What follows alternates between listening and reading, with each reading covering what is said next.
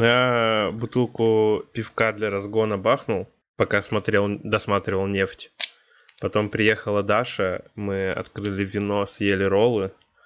Потом я открыл вторую бутылку вина, пока готовился к подкесту, ну там, к этому, к флагу обоссанному, а, ой, хорошему сериалу. Вот, и этот... И, и, и, и, и, и, и, и теперь просто надо допить вино, и потом я открою еще одну банку пива. Ну, как-то такая вот э, стратегия. Пизда тебе на утро. Завтра суббота, можно хоть это почилить, босить. Ну да, справедливо. Чё, пацаны, как вам жизнь в Северной Корее? У нас, кстати, на, у нас, кстати, у нас, кстати, Серег, на Ленинградском вокзале можно Макдональдс похавать. Кого, Мак? Да. А он же просто по франшизе. Ну, это, я не знаю, Бургер Кинг ушел или нет, но в Ростове почти Нет. везде работает. А, ну... Не, везде работает, в Москве тоже. Тогда ладно. Ты что там на, это, на, на тачке двигаешься, ты говорил, да? Да, Гоняешь ну это так. э, э, а в магазин съездить и обратно. Ну, типа... Это, бати... это, это, это батина, типа? Это, это ну, вообще родительская. Ну, мне... Ну. Э, Я, я сколько был в Ростове, мне машина не нужна. Ну, то есть, вообще. Ну, я не знаю. Я, э, я во-первых, по городу не могу. Я ездил по городу э, некоторое количество раз. Из них почти ни один неудачный. В смысле, я пробивал колесо, я въезжал в другие машины. э, И поэтому, ну, себе дороже. Я не знаю, по городу там не припаркуешься никогда. И Москва такая, подержи мое пиво, Сереж. Ну вот, тем более, а представь- представляю, как это в Москве. То есть, ну, может, конечно, когда там надо ездить на большие расстояния, но мне в Ростове никогда Да, в принципе, в Москве тоже. Тачка нужна только, ну, не знаю, на выходные или за город куда-то съездить. Ну, вот, кстати, да. Но, например, если у кого-то из друзей есть, у меня у подруги есть, которая живет рядом со мной, э, Мгм. вот, на- в Ростове на Северном, и, э, типа, она всегда везде развозит. Если прям куда-то надо вместе поехать. Ну, Магазин раньше все тоже рядом, Стаса, всё у у Ра- раньше у Стаса была машина, было удобно, сейчас он ее продал. И... А ты я продал тачку? Может, да- давно, летом, да. А? Что за решение такое? Жесткое, Причем сам, там, это, там, там, слушай, там такая уебанская история, пиздец. Ну, типа, уебанская не, уебанская не в плане из-за того, что он ее продал, а просто была ублюдская ситуация. Мы такие, что, Стас, едем в Рязань? Стас такой, поехали. Я говорю, что, на поезде? Он говорит, нахуя, поехали на машине. Я такой, поехали. Он такой, я выставил машину на продажу, но все равно поедем в Рязань, типа. А, И в итоге просто за день, блядь, до отъезда Стас, я машину продал. Я такой, ну, блядь, заебись, на чем мы едем? Ну ладно, нам там подруга дала машину, но все равно. Я пиздец смотрю на нас, мы такие заросшие, вол волосы, бороды. У меня уже ебать борода. У меня, у меня Нет, просто ты борода бородатый растет даже. с каждым подкастом с Серегой. Типа, э, с высадской историей у меня просто там щетина была, Да. потом с матрицами чуть-чуть так, блядь. Сейчас просто, блядь, бородища такая. Этот прог- можно считать прогресс, эволюция, а может регресс. Я не знаю. Еще при этом мы обсу- сидим, обсуждаем проблемы белых людей. Check your privilege, чуваки. О, Мгм, машину на сутки арендовать. О, блин. Ладно. Это Да, да, секунда э, гона на Нытья. капитализм. да. Нахуй капитализм, блядь. Нахуй капитализм, блядь. Йоу. Я не критик. Ну и ты не Долин. И, сего- и сегодня с нами, блядь. И сегодня с нами закадровый голос из шестого выпуска подкаста «Я не критик, но и ты не долен» Сережа Лысенко. Всем привет. Э, Я настолько в расслабленном состоянии, что еле справляюсь пока с тем, чтобы просто приблизиться к микрофону, чтобы говорить. А Стас еще наложил на меня обязанность отыгрывать роль альтернативного Сергея Лысенко. Я попробую, но мне кажется, я всегда душнила, в какой бы я ипостаси не пребывал, поэтому посмотрим, что получится. Душнее, чем Антон Долин в рецензии на «Легенду о Зеленом рыцаре» быть, наверное, невозможно, но я попробую, вот это будет для меня уровень примерно. Ну смотри, получается, с шестого выпуска уже прошло 9, да? И хэштег «Верните Сережу» заработал. Это тот самый, Спустя который 9 выпусков. один только я и написал. Поэтому- Не, на самом деле, на самом деле, а, ну, без шуток, ну, сейчас никто не просил, да, чтобы мы вернули тебя, но мы тебя вернули. Вы писали, вы просили, здесь Андрей Бабришвили. Он нам и нахуй не нужен. Я просто, короче, меня пугает просто, когда вы стали вот эти мемчики вставлять, честно говоря. Ну, иногда это, во-первых, очень неожиданно, потому что я всегда довольно громко слушаю, а там еще какой-нибудь крик или еще что-то. Тут даже не из-за скримера, а потому что ты привыкаешь к темпу беседы. Короче, выхожу из этого, из э, кабинета, и мне ну, чувак идет на встречу из другого отдела, говорит, будешь шаурму? Я такой, а что за, блядь, хуйня? Он такой, да, я сейчас поеду там на обед по делам, типа, куплю шаурму, будешь? Я такой, ну давай, блядь. Все, он, короче, приходит, шаурму мне дает, заебись, я сижу, хаваю. Пошел, налил себе кофеек, блядь, там, попросил сотрудницу, чтобы она мне там эту, эту пенку молока там разукрасила, мне бариста просто сотрудница. Вот, нахуярил, все красиво, блядь, сижу, типа, попиваю. А, и пошел, короче, к нему в кабинет и говорю, типа, что, Антох, сколько тебе должен бабок? Он говорит, я тебе потом напишу в линке. Линк — это еще пока не запрещенная в России соци- социальная сеть, вот, э, майкрософтовская.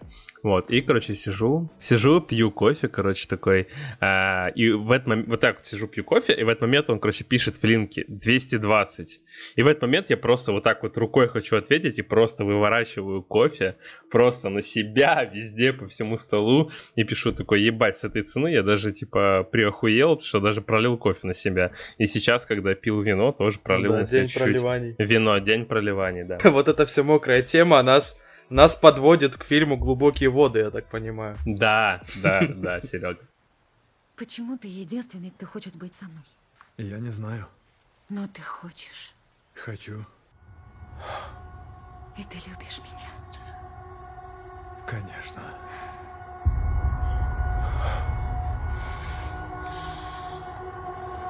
Тебе не скучно?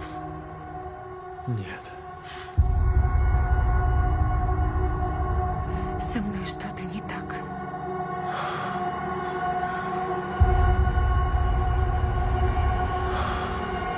Со мной тоже. Но это лучший фильм этого года. Лучше только, может быть, Морбиус. Я, кстати, не- вот о чем точно жалею, так это о том, что я не повторю поход на фильм «Ведом». Я думал на Морбиус, повторю так же, как и на Венома, потому что на Венома мы ходили на ночной сеанс э, с моей девушкой и ее младшим братом. И, короче, э, Но вы не сходите только потому, что у тебя нет больше девушки, да? ее младшего брата точно нет. И нет, прикол в том, что я, короче, ну, только, мы, только фильм начался, я заснул, и я прям очень крепко, хорошо спал, это был очень уставший. Мгм. И в момент я, короче, сплю-сплю, и мне начинает слышаться, как будто Эминем поет. Я думаю, что за бред? Вот это я вспомнил, я просыпаюсь, там в натуре Эминем. Ну, уже титры. Это- старость. Ты такой, нихуя себе, заебись фильм был. Ну, вид- видимо, да. Ладно, давайте начну, да, чуть-чуть. А, «Глубокие воды» — это новый фильм Эдриана Лайна спустя 20 нахуй лет. Это фильм «Неверт». Вы, да, представьте себе, что «Неверную» мы совсем недавно смотрели, а прошло уже 20 лет. 2002 года фильм. Кто-то Серег, смотрел? блядь, я вообще не смотрел этот фильм. Вот. Ну да, в общем, режиссер у нас э, Эдриан Лайн. Э, Не знаю, знаете вы или нет, ну хотя должны, потому что это 9,5 недель, Лолита, неверная, которая в 2002 году выходила. Роковое А, да, влечение, вернулся. танец вспышка. Роковое лечение надо Лестница упомянуть, потому что... Дохуя чего надо упомянуть, потому что на самом деле глубокие воды это скорее всего, ну вот на мой взгляд, да, это абсолютный повтор всех его предыдущих работ. То есть это как бы компиляция, но своих же произведений. То есть это и э, любовные связи, и психологические игры с 9,5 недель, это и вот это безумие главного героя, так же, как и у герои- героини в роковом влечении, да, это и открытый почти одобряемый Адюльтер, как в непристойном предположении, блядь, предложении. Вот. Что там еще? Лолита, да, та же самая. То есть э, финальные кадры отсыл- отсылаются, ну, вот финальные кадры фильма «Глубокие воды» отсылают нас к Лолите. А, Ну, на, мой, на мой взгляд, нет. Э, Если, если позволите, я, во-первых, скажу не- небольшую справку про Эдрина Лайна. Вообще, я всегда думал, что он Лейн. А, потому что я его люблю. А, ну, это не признание а, о чувствах. А он мне всегда очень импонировал, потому что это чувак вот из той когорты режиссеров 80-х, э, которые пришли в кино э, из клипов. Чуваки, которые снимали клипы, и они приперлись, начали делать а, ну, э, они стали делать эротику клиповую, и мне кажется, и после этого пошло некоторое направление и в порнухе, и в кино. Ну, короче, вот, они при- принесли эту клиповость в, в первую очередь в триллеры, И тогда было модно. Такие же, как вместе с Лайном пришли Алан Паркер, а э, чуть позже Финчер, э, естественно, это его одна из главных фишек, чувак, который там клип Мадонне снимал. Вот, и Эдриан Лейн, э, он, он всегда делал, э, в основном, он, э, бедный несчастный, мне кажется, он не очень хотел снимать эти эротические триллеры, но э, так как у него стрельнул 9,5 недель, э, который полная калька фильма Бертолуччи э, «Последний танго в Париже», вот, ему, ему, видимо, все, все время предлагали uh, снимать только эту эротику. Кроме того, что мы все знаем его как режиссера отеческих триллеров, мне он как раз нравился как чувак, который сделал «Лестницу Якова», один из супер изобретательных хорроров, uh, mm-hmm. который тоже фишка его в том, что он снят вот в таком клиповом решении, и с лестницы Иакова вдохновляли создатели Silent Hill. То есть представьте, как давно это было, сколько лет существует Silent Hill, сколько лет существует господин Эдриан Лайн, и сколько лет он не снимал. Мне кажется, глубокие воды... Ну, бля, деду 80... Извини, деду 81 год, по-моему, или сколько да, ему 81. Там? Ну, то есть глубокие воды — это как минимум уникальный фильм вот э, по этому фактору. Я не знаю ни одного больше режиссера, ну так, на вскидку, который делал такой гигантский перерыв в карьере, и возвращался, и возвращался сразу с большим студийным проектом. А, с, ну, типа, я с... могу сходу назвать такого. Ну, я могу назвать Линча, который не Пол снимал Верховен. там сколько. Верховен меньше намного не снимал. Он ну, там послед... вот последний был 90-го года, по-моему, у него фильм, Чувак, нет? он снимал невидимку А, нет, подожди, да. Да, да, 2000, да, у него 2000, была... в начале 2000-х, да. Эльф 2017. Ну, все равно там больше, там лет 15, по-моему, прошло, даже я, ты пока рассказывай, я не поленюсь проверить. А, между оно, ой, она, вернее, и искушение прошло всего 5 лет.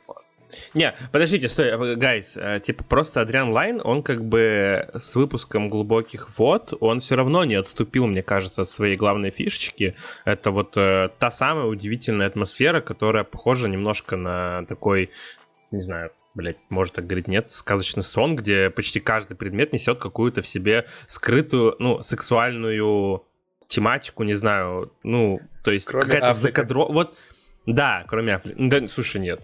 Я себе, шучу, сейчас с тобой просто согласился.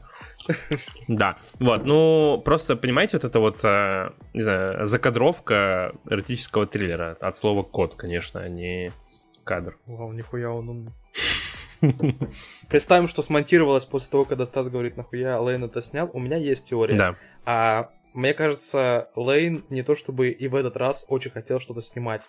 А, дело в том, что это же изначально, ну, я, я нет, это, это моя теория. э, Теория, что нет желания, потому что, я говорю, мне просто немного кажется, что вот чувак выстрелил с 9,5 недель, и поэтому ему приходилось дальше оправдывать вот это. Ему все давали только делать эротические триллеры. Ну, просто все, все остальные у него фильмы, и в основном те, именно те, что я не смотрел, они все, знаешь, как будто однотипные закосы под Брайана де Пальму, там мужчина, женщина, какая- какая-то эротика. Так вот я же тебе всё. и говорю, что у него все фильмы копирка. То есть, ну, на мой взгляд, они все идут как компиляция своего произведения. То есть, несмотря на то, что он там снял тобой, там да. сколько, дохуя фильмов, сколько он там их снял? Штук 70, да? Ну ладно, Ну, может, пару 70, десятков. конечно. Да, ну, конечно, не 70. Да не, ну больше там 13, по-моему, 15 так где-то он фильмов снял. Вот. Да, да. ну, да. Просто суть в том, что они все друг на друга похожи. То есть, да, ты прав, то, что он выстрелил там с э, 9,5 недель, да, потом у нас следом идет роковое лечение, следом у нас идет лестница Якова, следом у нас идет непристойное продолжение, потом Лолита неверная. То есть все, по сути, одно и то же. Ну, то есть как бы не прям одно и то же, конечно, да, но... Бля, все время, мне кажется, Серега просто надо мной угорает, типа, какую Да не хуйню же ты да, несешь, не блядь. Да, Мне кажется, знаете, он немного эквивалент Кристофа Вальца, которого Тарантино сыграл, вот такого скользкого, мерзкого чувака, очень Мгм. круто сыграл. И он теперь же, сколько, он уже больше 10 лет играет вот только одну эту роль плюс-минус. И- Потому что он его уже зовут на из- такие роли. Извини, он бо- больше 10 лет играет одну минуту у Уэса Андерсона, вот именно ту роль, которую ты сейчас Хорошо, озвучил. что я не смотрел. Ну, на самом деле... э, Даже э, фильм не смог выйти, пока они не расстались. Да, ну, кстати, прикольно, да, ты, то, что ты подмечаешь, то, что они там, да, встречались, но окей, они так сильно показывали свою вот эту вот любовь и страсть в соцсетях, да, в соцсетях, извиняюсь, что при просмотре фильма как будто бы этой химии страстной нет. Там нет страсти. Ну, хи... я имею в виду страстной химии. Я не говорю, что химия между двумя актерами. Я тебе говорю о том, что химия как раз-таки между... Вот то, как, например, э, Бен Аффлек смотрит спустя там 40 лет, 20 лет, окей, Смотрите. э, на Дженнифер Лопес. Они просто в этом фильме, они в этом фильме играют не любовь и не влюбленность. То, что мы видели их фотографии папарацци, это влюбленная молодая пара. В этом фильме у них же все-таки некоторые годы отношений, причем тяжелые, причем с неким не проговоренным в фильме договором о том, что вот там у них свободные отношения. И одного из участников это бесит. То есть они другое играют. И, по-моему, они сыграли круто. Э, И режиссер их как-то а, ну, держал напряжение между ними, по-моему, хорошо. И они оба в тех ролях, которые они играют, они классные. Я шучу про Афлика, что он э, ну, уволень, несексуальный, что он там, не знаю, плохо смотрится, просто потому что это Аффлек. Для меня Бен Аффлек это та секунда из фильма «Исчезнувшая», когда он улыбнулся на пресс-конференции о потерянной жене. Вот это весь Аффлек для меня, вот. Но э, они, по-моему, хороши в этих ролях. Да, ну слушайте, когда ты смотришь э, фильмы и сериалы, в принципе, про нездоровые отношения, да, то есть это вот и если из последнего, ну, окей, мы можем просто провести легкую такую параллель с э, фильмом «Исчезнувшая», да, мы можем это вспомнить э, там того же Бергмана, да, с э, «Ценной супружеской жизни», вот, то ха, купаться в них нет никакого удовольствия. Вот, при этом э, здесь у нас показаны как раз-таки вот эти нездоровые отношения между Африком и Дайармас, э, которые...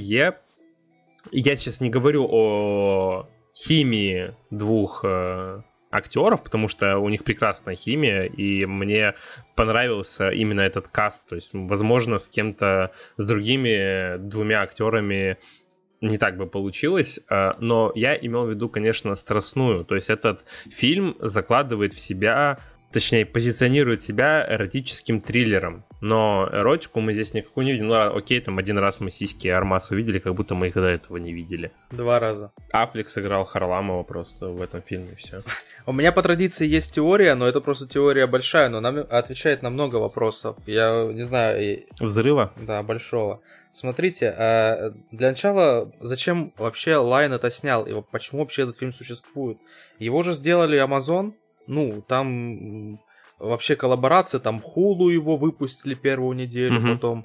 Но, в общем, Amazon там это дело продюсировал. Amazon — это корпорация зла, это Джефф Безос, у которого миллиарды денег, который может позволить себе потратить э, все деньги на «Властелин колец», например. Вот. И, и они такие посмотрели, так, Бен Аффлек и Анна де Армас, какая красивая пара, нам срочно нужно под это фильм. Они купили сценарий и купили, э, так, вот э, нам надо снимать э, эротический триллер. Давайте, какой первый вспоминается режиссер эротических триллеров? Эдриан Лейн, где он там? Он сейчас бухает, дед, 20 лет не снимал, мы ему заплатим, он снимет для нас. То есть, ну, мне кажется, вот они такие, так, нам надо вот этих двоих актеров нанять, вот этого режиссера. Ну, то есть они собрали вот эту команду меч- мечты, и им не очень важно было продюсерам, ну, как это будет работать. А мы Ну да. смо- смотрим, как это в итоге получилось. Ну, сейчас, ладно, чтобы дать воздуха немного, чтобы не только я. Я просто, короче, э, важно проговорить э, по всей фильмографии Лейна, во всяком случае, из всех фильмов, что я смотрел. Вот он же чувак э, с 80-х начинавший и все такое. Он заметно, что он под диким влиянием от, от Кубрика, он большой фанат его, он его постоянно цитирует и с ним спорит. Лестница Иакова это оммаж на цельнометаллическую оболочку, тоже пытались там. Вьетнам переосмыслить. А Лолита, ну, как бы, что объяснять, да? И причем у Лайна, мне кажется, лучше, чем у Кубрика. Вот, а, фильм «Глубокие воды» — это, на мой взгляд, э, широко закрытыми глазами Адриана Лайна. Да. Он повторяет структуру, и самое главное, как раз, что мне забавно, то, что там тоже взяли двух, э, дву, одну из самую красивую пар Голливуда на тот момент, Круз и Мгм. Кидман, только влюбившиеся друг в друга. И они играли вот таких вот друг друга ненавидящих, уже ревнующих супругов, и в итоге они после фильма развелись. Вот, и мне кажется, Лайн решил поиграться в это, и, э, в принципе, у него получилось. Получилось то же самое, да. Да. Вот. Так что, мне кажется, тут больше э, от чувак пытался... Ну, я тут даже до деталей, э, до структуры сюжета, до вот этой э, важной некой сексуальной неудовлетворенности между под- партнерами, которая становится проблемой. Э, прям очень много параллелей с последним фильмом Кубрика, поэтому, э, мне кажется, тут надо корни, что хотел сказать Лайну, вот это в этом искать. Мгм. Ну, вообще, да, по поводу сценария, то, что он там куплен, да, то, что ты имеешь в виду. Во-первых, э, давайте как бы обозначим, что это э, фильм снят по одноименной книге Патриции Хайсмит, которую еще в 60 в 50-х, вернее, годах написала этот роман, но Насколько мне известно, Серега, не знаю, поправь меня, ты больше в этом шаришь, по-моему, на русский язык не переведена эта книжка. Я не знаю, потому что Патриция Хайсмит это, ну, не буду, конечно, про Дарью Донцову говорить, но это, Мгм. ну, такая очень, это, это очень хорошая, но, ну, билетристика, но очень хорошая. Поэтому Мгм. я, я не очень шарю, но я не уверен, переводили конкретно этот роман Мгм. или нет. Я знаю, Ну, была еще насколько мне известно-. Да, две, две. Это третья экранизация, да. И насколько мне известно, что, ну, не переводили, но есть прикольный тейк, что Гиллиан Флинн, да, которая автор книги «Исчезнувшая», она считает э, роман э, вот этой Патриции Хайсмит э, «Глубокие воды» одним из своих самых любимых. И то есть прикольная параллель между «Исчезнувшей» и «Глубокими водами». Первую половину фильма ты смотришь с таким над- с такой над- надменностью, да, если так можно выразиться, и думаешь, блядь, я хочу это либо перемотать в стиле Бортникова, либо выключить... э, Извините. Это обязательно Э, останется. Да. Либо перемотать, либо выключить. Э, В принципе, да, ты начинаешь немножечко, нет такого слова, но я его скажу, перетерпливать э, этот фильм. И дальше становится намного лучше, потому что, не знаю, Вы знаете, кто сценарист этого фильма?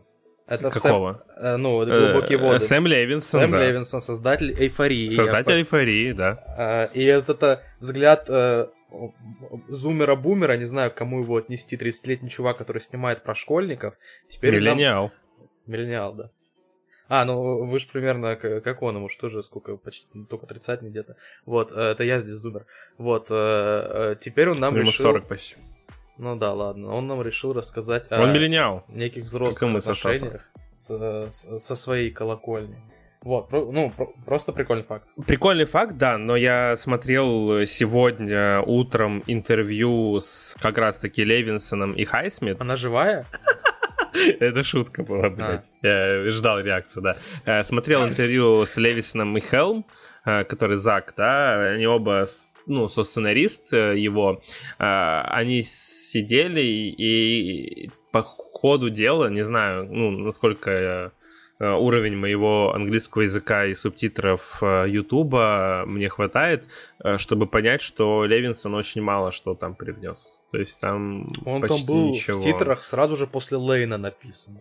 Типа, directed by Adrian Lane, screenplay by Сэм Левинс. Такой, о, Да. нифига себе».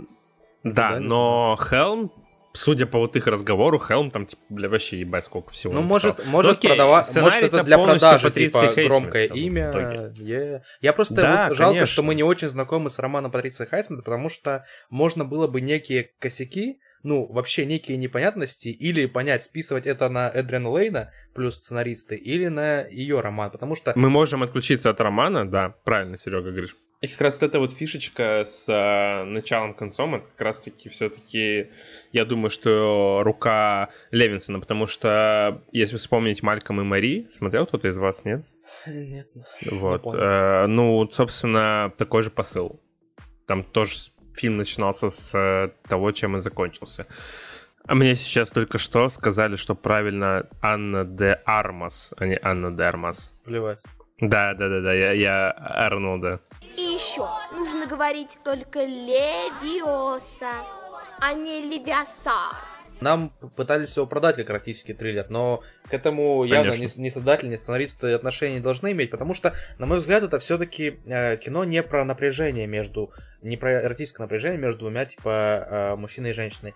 Это кино скорее про сексуальную фрустрацию. Э, весь фильм Аффлек, как, э, не знаю, Кратос God of War, он неудовлетворенный, он хочет, э, ну, э, оплодотворить Армаз. Вот, э, он хочет Армаз, она ему не дает. И он весь фильм из-за этого, он э, сублимирует это в убийство ее любовников. Он их пенетрирует ножом или там чем он их еще душит, э, там кидается на велосипеде им под ноги. То есть это немного не, не про супругов, не про эротическое напряжение между супругами, а про неудовлетворенность. И как эта неудовлетворенность влияет вот на, на вот такой вот странный брак. А, вот, поэтому вот эту тему, по-моему, хорошо, ну, насколько возможно хорошо. Конечно, в некоторых местах э, до уморительности плохо, но, на мой взгляд, это, это лучшие моменты фильма. Но насколько могли, это сделали хорошо. Действительно, это, это очень яркий и прикольный фильм, несмотря на то, какой он местами глупый. Раунд. Э, у меня два вопроса. Первый вопрос. Стас завис? Да.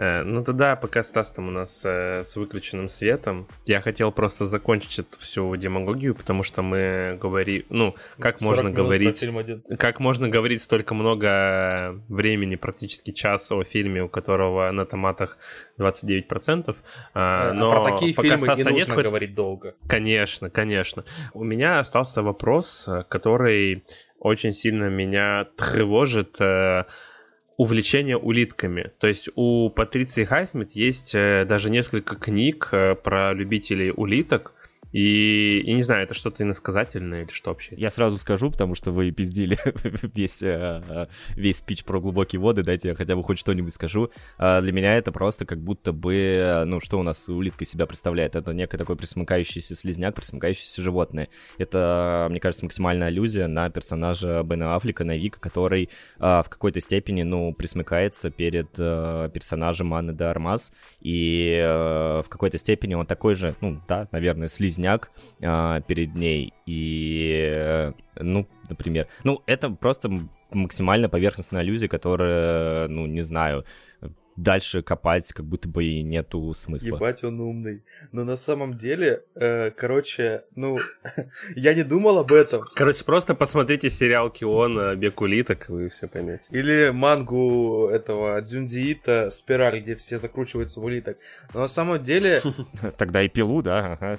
Потому что у куклы, блядь, э, закручивающие спиральки на щеках. Посмотрите на обложку нашего подкаста, да. Посмотрите на мои щечки. Учитывая, что эти улитки в сюжете не, не, не играют ничего абсолютно, и то, что просто это нравилось Патриции Хайсмит, мне кажется, с уровнем тонкости режиссерского мастерства господина Эдриана Лайна, вот самое банальное объяснение, которое придумал Стас, это даже, ну, это, это уже умнее, чем то, что закладывал в это режиссер. Мне кажется, он не закладывал на самом деле, ну, ничего, когда это изображал, потому что, э, не знаю, там нет никакого параллельного монтажа, например, с этими улитками, или чтобы они как-то в какой-то момент, в нужный момент были показаны, чтобы мы такие, а, это метафора э, э, вот на это. Они там просто есть, это такой клево, клево. Это, это несет такой же смысл, как поющая девочка на титрах. Типа, клево.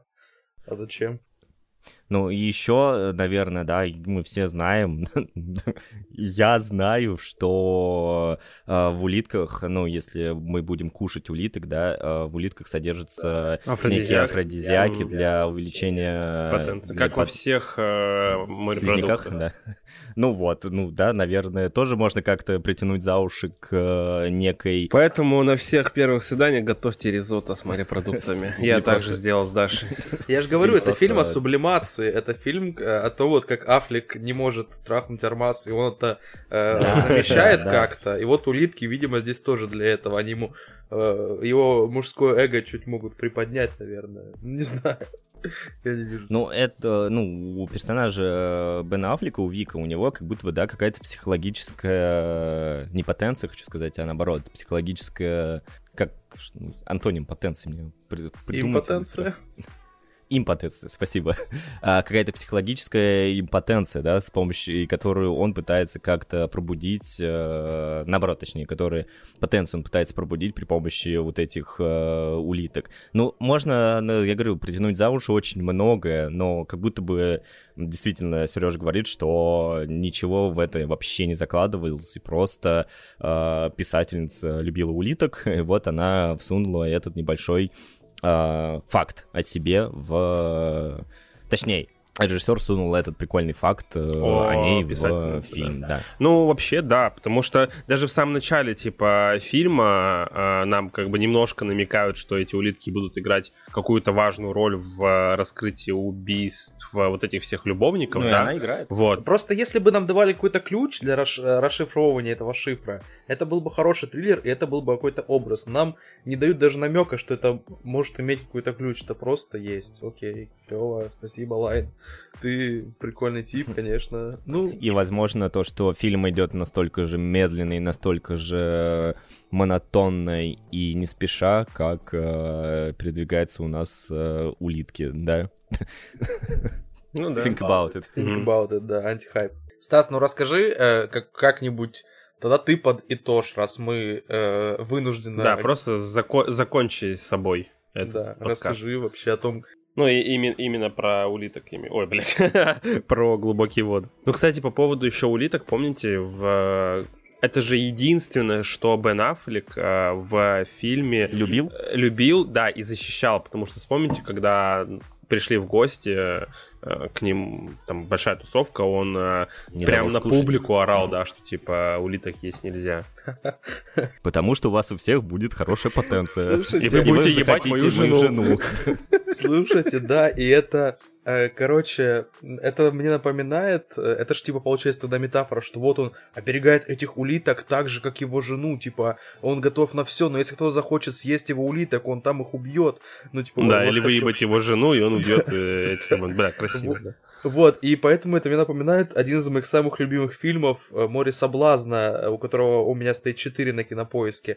Там примерно такая же метафора, когда, э, ну, блин, я не буду долго объяснять, но там есть великая фраза, э, в которой герой Мэтью МакКонахи произносит «Господи, дай этому человеку найти его тунца». Там тунец главная метафора, тоже А, я- а я, а я думал, а я думал, там он говорит all right. Ну да, МакКонахи мог. Ебать, я красиво сказал all right, кстати. Аж шишка задымилась. Давай, Стас, заканчивай. Ну что, я не знаю, как подытожить все обсуждение про глубокие воды уже во второй раз или в третий, или в какой бы там это пытаемся все подытожить. Эдриан Лайн, который у нас вернулся спустя 20, 20 лет. Филь, э, я, я думаю, что фильм «Глубокие воды» — это некая ипот- импотенция Эдриана Лайна, потому что фильм, ну, ничего в тебе не возбуждает, хотя, казалось бы, там у нас есть и прекрасная Ана де Армас, и какой-никакой Бен Аффлек, который у нас ходит с э, скупым таким э, и сердитым взглядом и представляет из себя, ну, какого-то э, э, рогоносца. Э, не знаю. Который сегодня сделал предложение Лопесу. Да, кстати говоря, да. Ну, Поздравляю. сегодня это на де- 9, 9 апреля, да.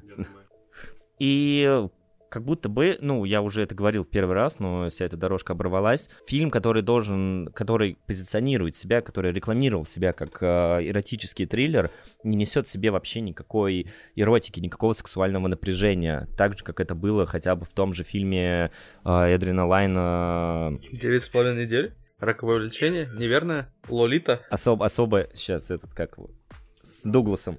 Что с Лестница Фильм Якова? с э, Май- Спасибо. Основной инстинкт. А, Это Верховенский? Да. А что я тогда, подождите, а что я тогда в прошлый ну ты вчера говорил? просто Щас. сравнивал их, да. Ты сравнивал. их А, я просто, сравнивал. да. Ну ладно, сейчас я найду какой-нибудь.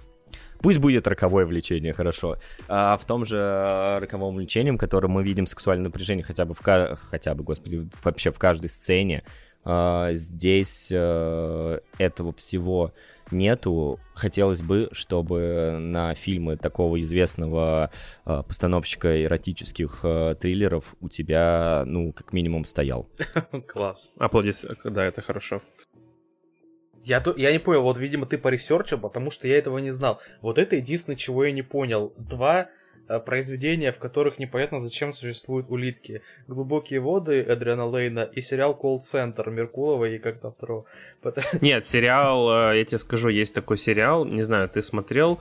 э, не Нет, ты точно его не смотрел, потому что я тебе даже говорил о том, что там в э, пятой серии, э, типа, люди в этом, э, как он называется, вдохновились э, Дэвидом Линчем. Это сериал э, Стаса Иванова «Бег улиток». Я такой не знаю. А это Киона, русский сериал. Ну что, неожиданные факапы э, начались у подкаста «Я не критик, но и ты недолен», потому что сейчас проебалась запись на два часа, почти что два часа обсуждения фильма «Глубокие воды» из-за каких-то технических неполадок с моим компьютером, хотя странно, никогда такого не было, и вот опять. Очень грустно, так вот получается. Ёбаный рот этого казино, блядь! Такова жизнь. Вы что, блядь, нахуй не привыкли к хуёвому? Привыкайте, блядь, ёпта что. Привыкайте, ебать. Стас, э, классический вопрос э, Станиславу Туманову. С чем твой кальян? Блядь, ну хуёвый вопрос, потому что я, он, угольки еще делаются, так что я еще не решил. Понял. Ну, а Э, до запис- этого, а до этого подкаст. кальян был, конечно же, с э, прекрасной дикой вишней, э, энергетиком. И энергетик не значит, что я его пил, а это вкус кальяна энергетик, вкус табака энергетик. И, конечно же, немножко холодка. И для изюминки я добавил еще... Забыл, как называется. Черри кола, да. Мгм. Очень интересно. Мгм. Мгм. Хотел... э, ama- Amazing, да. Хотел кое-что добавить, ребят. Поговорить с вами о, Шлюхах. о духах, да. Мгм. Один из них посередине нашего Дискорд-канала. А это Сережа? У тебя тоже Сережа посередине? А у меня, э, у меня боком телефон лежит, у меня Стас занимает половину экрана, а мы с Ильей как бы, ну, две четверти. Ну, я А, просто... мы, а мы- а мы с Ильей, как обычно, хуями перекинули. Я основная Да, часть этого да. подкаста просто. Да, видимо, да. Пока руинер ты на- главный. на- Сегодня, насто- в на- сегодняшнем настолько- выпуске я главная ошибка этого подкаста, да. Да. Серег, когда в предыдущей версии нашего подкаста я говорил, что нахуй мы тебя позвали, в итоге нахуй мы позвали Стаса. Записали бы вдвоем, и было бы вообще нормас. Ну, пока мы и записали вдвоем, и было нормас, про Ану да Армаз, поэтому там еще... Я говорю, мы к концу перехотим говорить про глубокие воды, я, я обещаю. Как минимум я. Да все забудется, Ну, Сереж. Забудется. Да, да, да, да, давайте сейчас про веселое. Да, в принципе, да. Да, про веселое. веселое. Я открыл вторую бутылку, а, полчаса назад, у меня уже половина. Да. А И где, из тебя, весёлого- тебя, будет на где найти еще пиво? Нет. Мы уже Ну, обсуждали ну, с Серёгой чё-нибудь этот момент. подкаст, подкаст без бухого Сережи это не подкаст. Мгм. Ну, э, пиво во мне как бы все еще становится больше, а не меньше пока что. Поэтому... Ну это. Ну ты еще не ходил в туалет? Нет, я, держу. Да, я уже, кстати, тоже, я уже тоже, вот я уже, смотрите, на донышке, как э, завещал... Бля, я уже кальян один выкурил, блядь. Ну вы тут такие нахуй пиздатые. Я вот уже тоже как бы тут страдаю, сижу вообще-то, блядь. Слушайте, у меня Бедные вылетело вы из головы... И, и- и- я, у меня вылетело из головы, как зовут... А, Диана, как ее? Шурыгина. Ну давайте, давайте так. А, Я подключил ноутбук к блоку питания. Надеюсь, что такой хуйни больше не повторится. Стоп, испо- а, это, это все было из-за того, что ты забыл включить ноутбук в блок питания? Это не из-за того, что он выключился. Я же говорю, что он закрашился, просто стал темный экран. Но ноутбук работал. Я говорю то, что возможно поможет то, что я подключил ноутбук к блоку питания. Возможно, такой хуйни больше не произойдет. А если произойдет, то этот Пошёл ты подкаст вы никогда, блядь, не услышите. Что ж, Хоп-хоп-хоп, и давайте начнем с э, проекта Адам. Ты знал, как пробраться в папин гараж? Ты знал, как закрыть холодильник? У нас одинаковые шрамы. Вот, здесь. И на тебе папины часы. Вот они. Ты это я. Офигеть! Тайная информация. Надо. помнится, было время, когда а, Хью Джекман выступал у нас в роли Росомахи. И как будто бы это было самое прекрасное воплощение комиксного персонажа э, в реальной жизни. Ну, я имею в виду в кинематографе. А, Также помнится, что это одна из самых симпатичных голливудских звезд, и я сейчас не про какую-то а, женщину-актрису, я все продолжаю про Хью Джекмана. А, он снялся в таком фильме, как... а, я забыл, «Живая сталь», а, режиссера Шона Леви. Я все время думал, что он Леви, и так как у меня еврейские корни, я в курсе, что фамилия читается как Леви, и поэтому он все-таки Леви, я буду упорно утверждать, что он Леви, и мне похуй, что ты, что тебе похуй на ударение, но говори, сука, Леви. Бля, был бы пиздат, если на самом деле твои вот эти вот э, проебы со звуком также записывались и на- в рипере, чтобы, типа, что происходит, что он там? З- Это за- за- загадка, загадка Ильи Доленко, Загад- загадка дыры. Говори Леви. Хорошо. Пра- правильно Леви. Боже мой! Да всем насрать! А, «Жива- «Живая сталь» режиссера Шона Леви. И на тот момент, когда Хью Джекман, собственно, снял у нас когти Росомахи, а, загорелась, да, загорелась как будто бы новая звезда, новая э, звезда среди комикс-персонажей, это Райан Рейнольдс э, в исполнении, конечно же, э, самого болтливого наемника на свете Дэдпула. И я не все, не просто так все это пытаюсь как-то совместить. А, я хочу сказать, что как будто бы сейчас Райан Рейнольдс у нас э, является таким неким протеже Хью, Хью Джекмана, потому что, потому что да, возможно, Райан Рейнольдс у нас э, типичный из фильма фильм, и каждый раз он играет э, очередную версию Райана Рейнольдса, так же, как и Сережа в некоторых выпусках нашего подкаста играет роль Сережи. Другого Сережи, не Сережи Лысенко. Вот. А, альтернативную версию, да, Сережи Лысенко. Или лысинка, ты мне хочешь сказать, надо правильное удаление поставить. Это, это к Илье такие вопросы, у нас граммар нации. Вот, вот я к нему и обращаюсь, да. В общем, в общем, в общем... А, в общем и целом, блядь, попрошу. Шон... В общем и целом, Шон Леви и Райан Рейнольдс у нас а, оказались на орбите друг друга. А, и э, уже сняли второй фильм совместно, да, если мы вспомним... А, не знаю, как по мне, так достаточно приятный фильм... А, главный герой, который как будто бы... Нет, Сережа махает головой, значит, не прекрасно, не прекрасно, не хороший, а я, вообще а не хороший. А я... Я а думал, ты, ты говоришь а ты подожди про... пока. А ты пока Я подожди. думал, ты говоришь про Ботана Супербаба, про вот этот фильм. А, я хочу... Что я хотел, блядь? Меня перебил. А, матчи, матчи Ботан, что там, суп... Как, чё, чё? Ты очень я помню постер, но я не помню, как... Леви. я не помню. Да, я думал, ты говоришь про фильм Ботан и Супербаба, а не про главный герой. Он так называется, Ботан и Супербаба? Да. Ну, это же русская хуйня, с которой спиздила полностью Да я понял, понял, ну просто Супербаба. Бля, да. я, я, я бы осудил.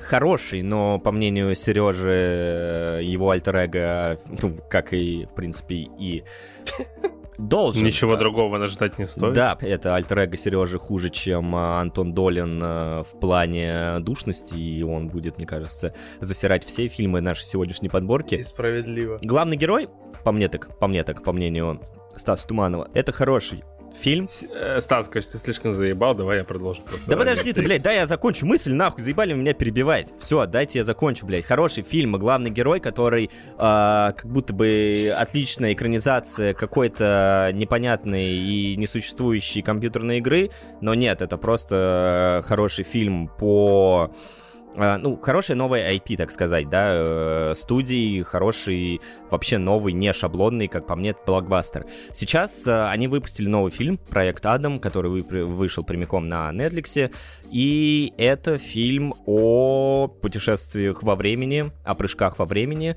где Райан Рейнольдс опять же играет самого себя, но не только самого себя, также он играет еще Райан Рейнольдс вместе с Райаном Рейнольдсом в а, юном возрасте. То есть, э, да, я запутался, продолжай.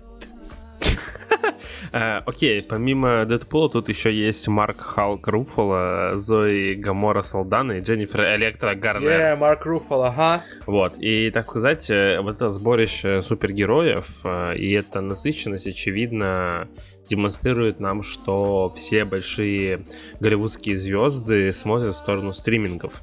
Э, и вероятно, что эта площадка в будущем будет э, развиваться в сторону больших звезд. А это нам и говорит а, об этом красное уведомление недавнее, да, тоже от Netflix вместе со Скалой Эрнесом и Гальгадот. И э, этому всему будет уделяться больше времени, и именно за ним будущее, к моему э, сожалению. Я вижу, как Сережа скинул очки вниз, типа, обалдеть, блядь. Смотри, но к моему сожалению, точно так же, на самом деле, я только не знаю, где, где вы видите здесь будущее, ну, в, не, в неком хорошем смысле или в неком будущем, на котором можно возлагать надежду, потому что, на мой взгляд, В принципе, этот как фильм... и в нынешней России, мы не видим светлого будущего. А, если вы это оставите, хорошо, я э, подписываюсь под каждым словом. А, этот фильм, как, кстати, выше названный, как он там... Главный герой. Не-не-не, главный герой это вообще параша. Извините, я, я, я выскажусь про него, наверное, позднее. Нет, э, с Гальгадот фильм. В общем, продукция Netflix... А, красное уведомление. Красное уведомление. А продукция Netflix это именно что продукция. И фильмы вроде Проект Адам или Красное уведомление, а, по-моему, очень ярко это характеризуют. Я не сказал бы, что условный Марк Руффало или а, Дженнифер Гарнер а, увидели некий потенциал возможности поучаствовать в крутом стриминг- стриминговом про- проекте. Я выпил уже две, бутылки пива, если что, мы долго пишем подкаст.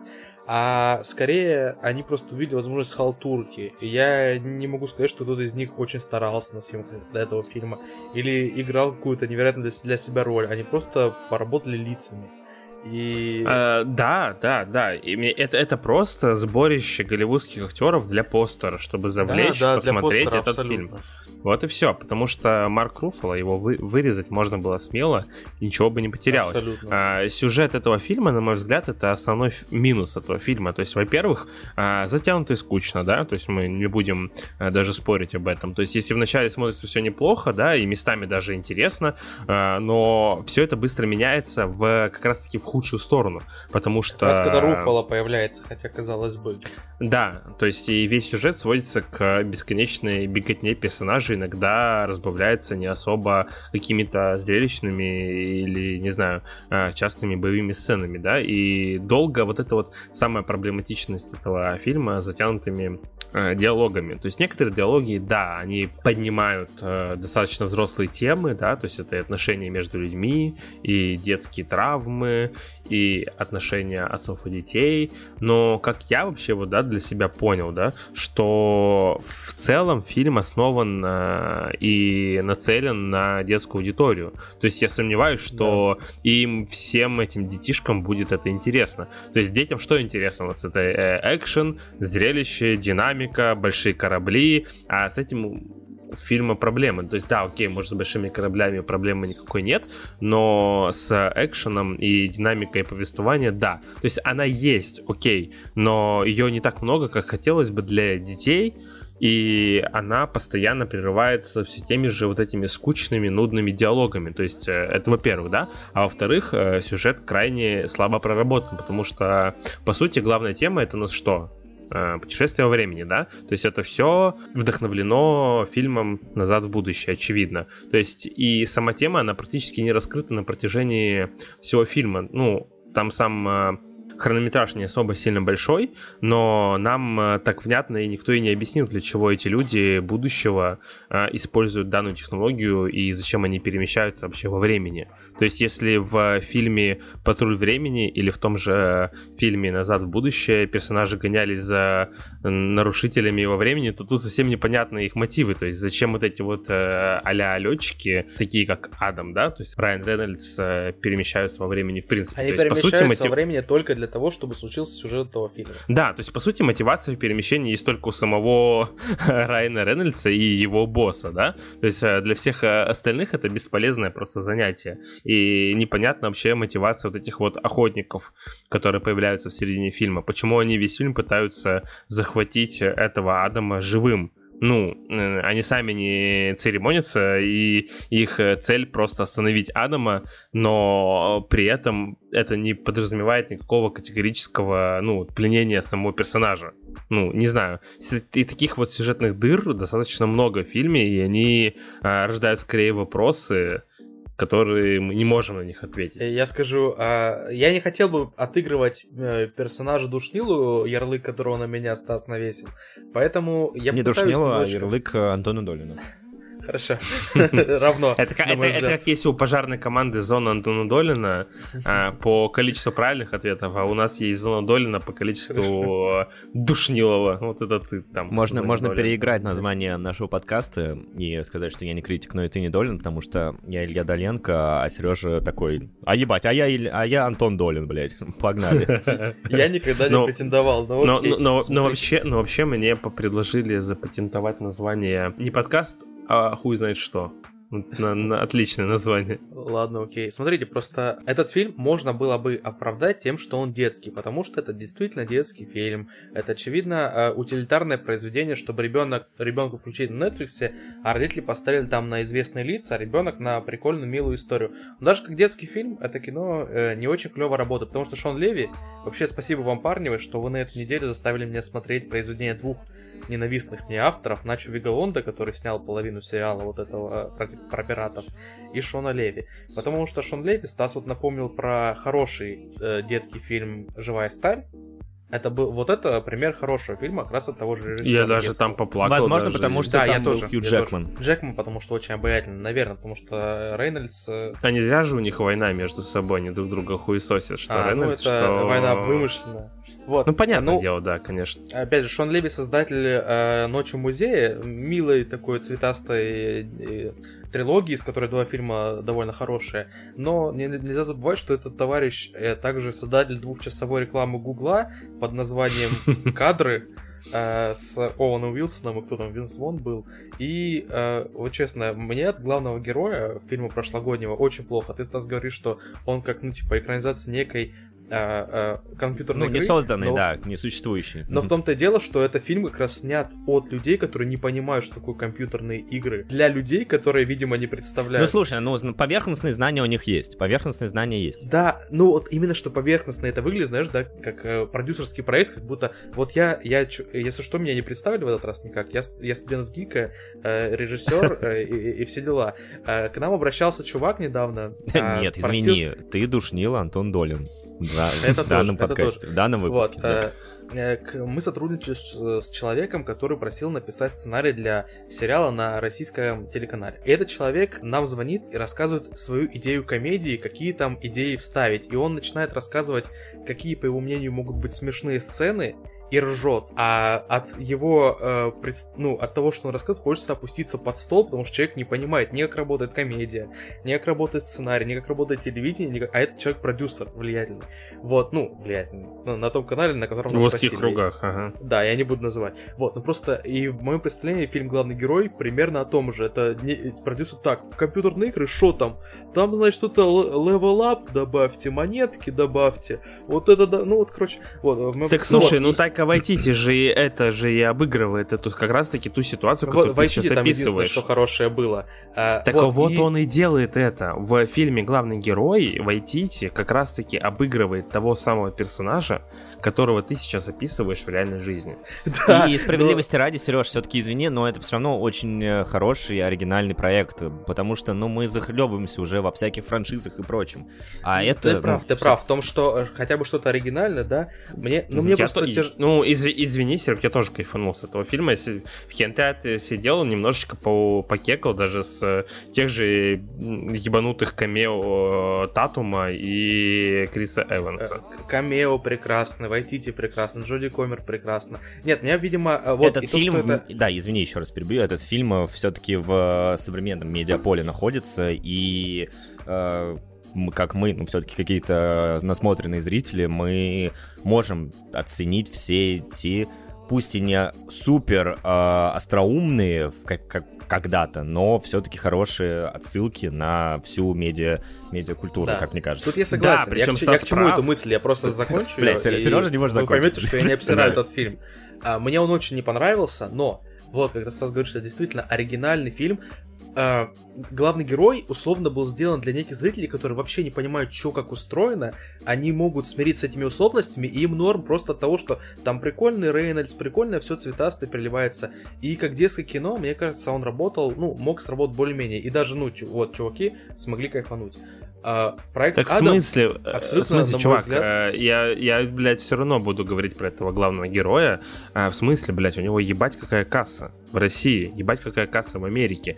А, окей, это для Ну, тебя, чувак, для э, меня, для ебать, какая Стаса. касса может быть. О, да, ебать какая касса может быть у последнего богатыря, блядь, третьей части. Да, А, ну. но, слушай, я не об этом. Я тебе говорю о том, что фильм работает не на нас с тобой, не на нас с Да, тобой вот, и Стасом. Этот фильм Это работает на, блядь, людей, которым поебать вообще, что хотели сказать люди.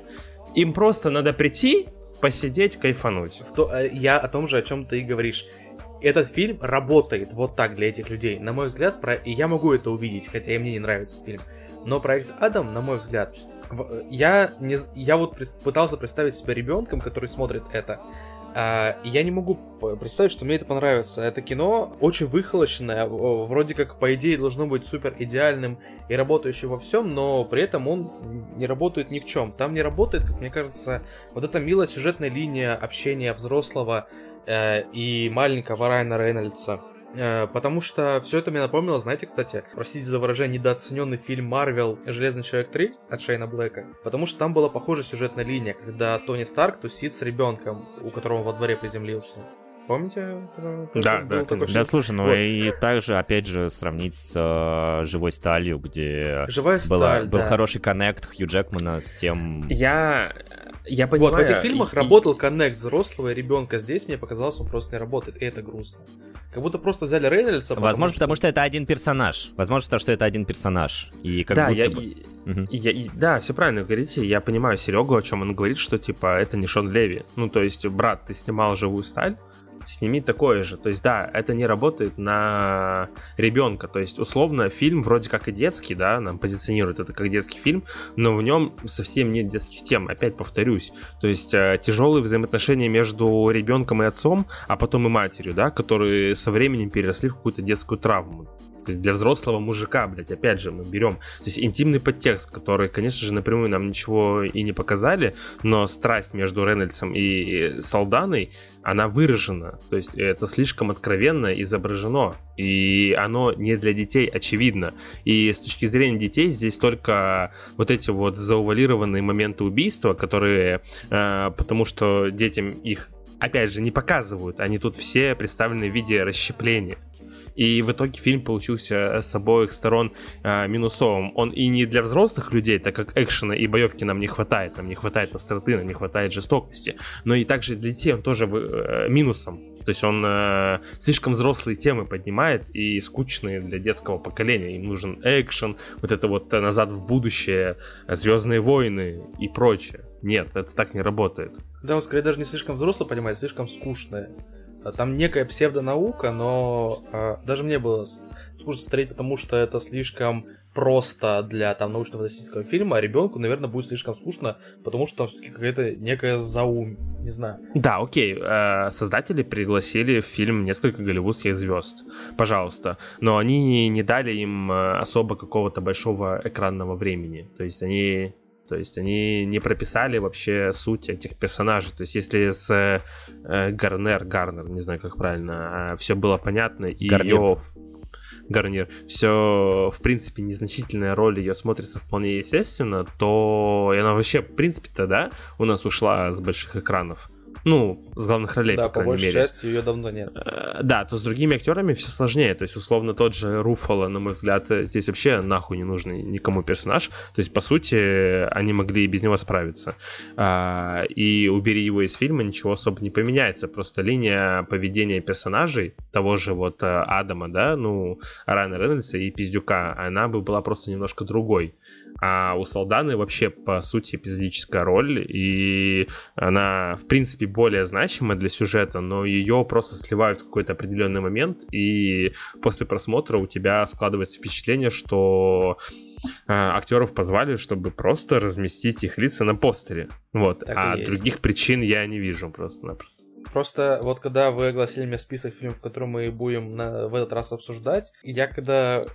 я посмотрел фильм только из-за постеров, пе- в первую очередь из всех, просто потому что такой, окей, ну, опять увижу Руфала, он милый, приятный чувак, окей, Солдана классная, окей, ради них... Ну, то есть, э, даже, даже на меня это сработало. Фильма классного я не увидел, но в очередной раз увидел милого Марка. Но постер, постер как минимум работает еще и на твоих каких-то детских э, знаниях о... Ну, нет, я имею в виду, что уже твоих нынешних знаниях о тех фильмах Спилберга, тот же «Инопланетянин», те же «Звездные войны», потому что постер вообще выполнен э, в...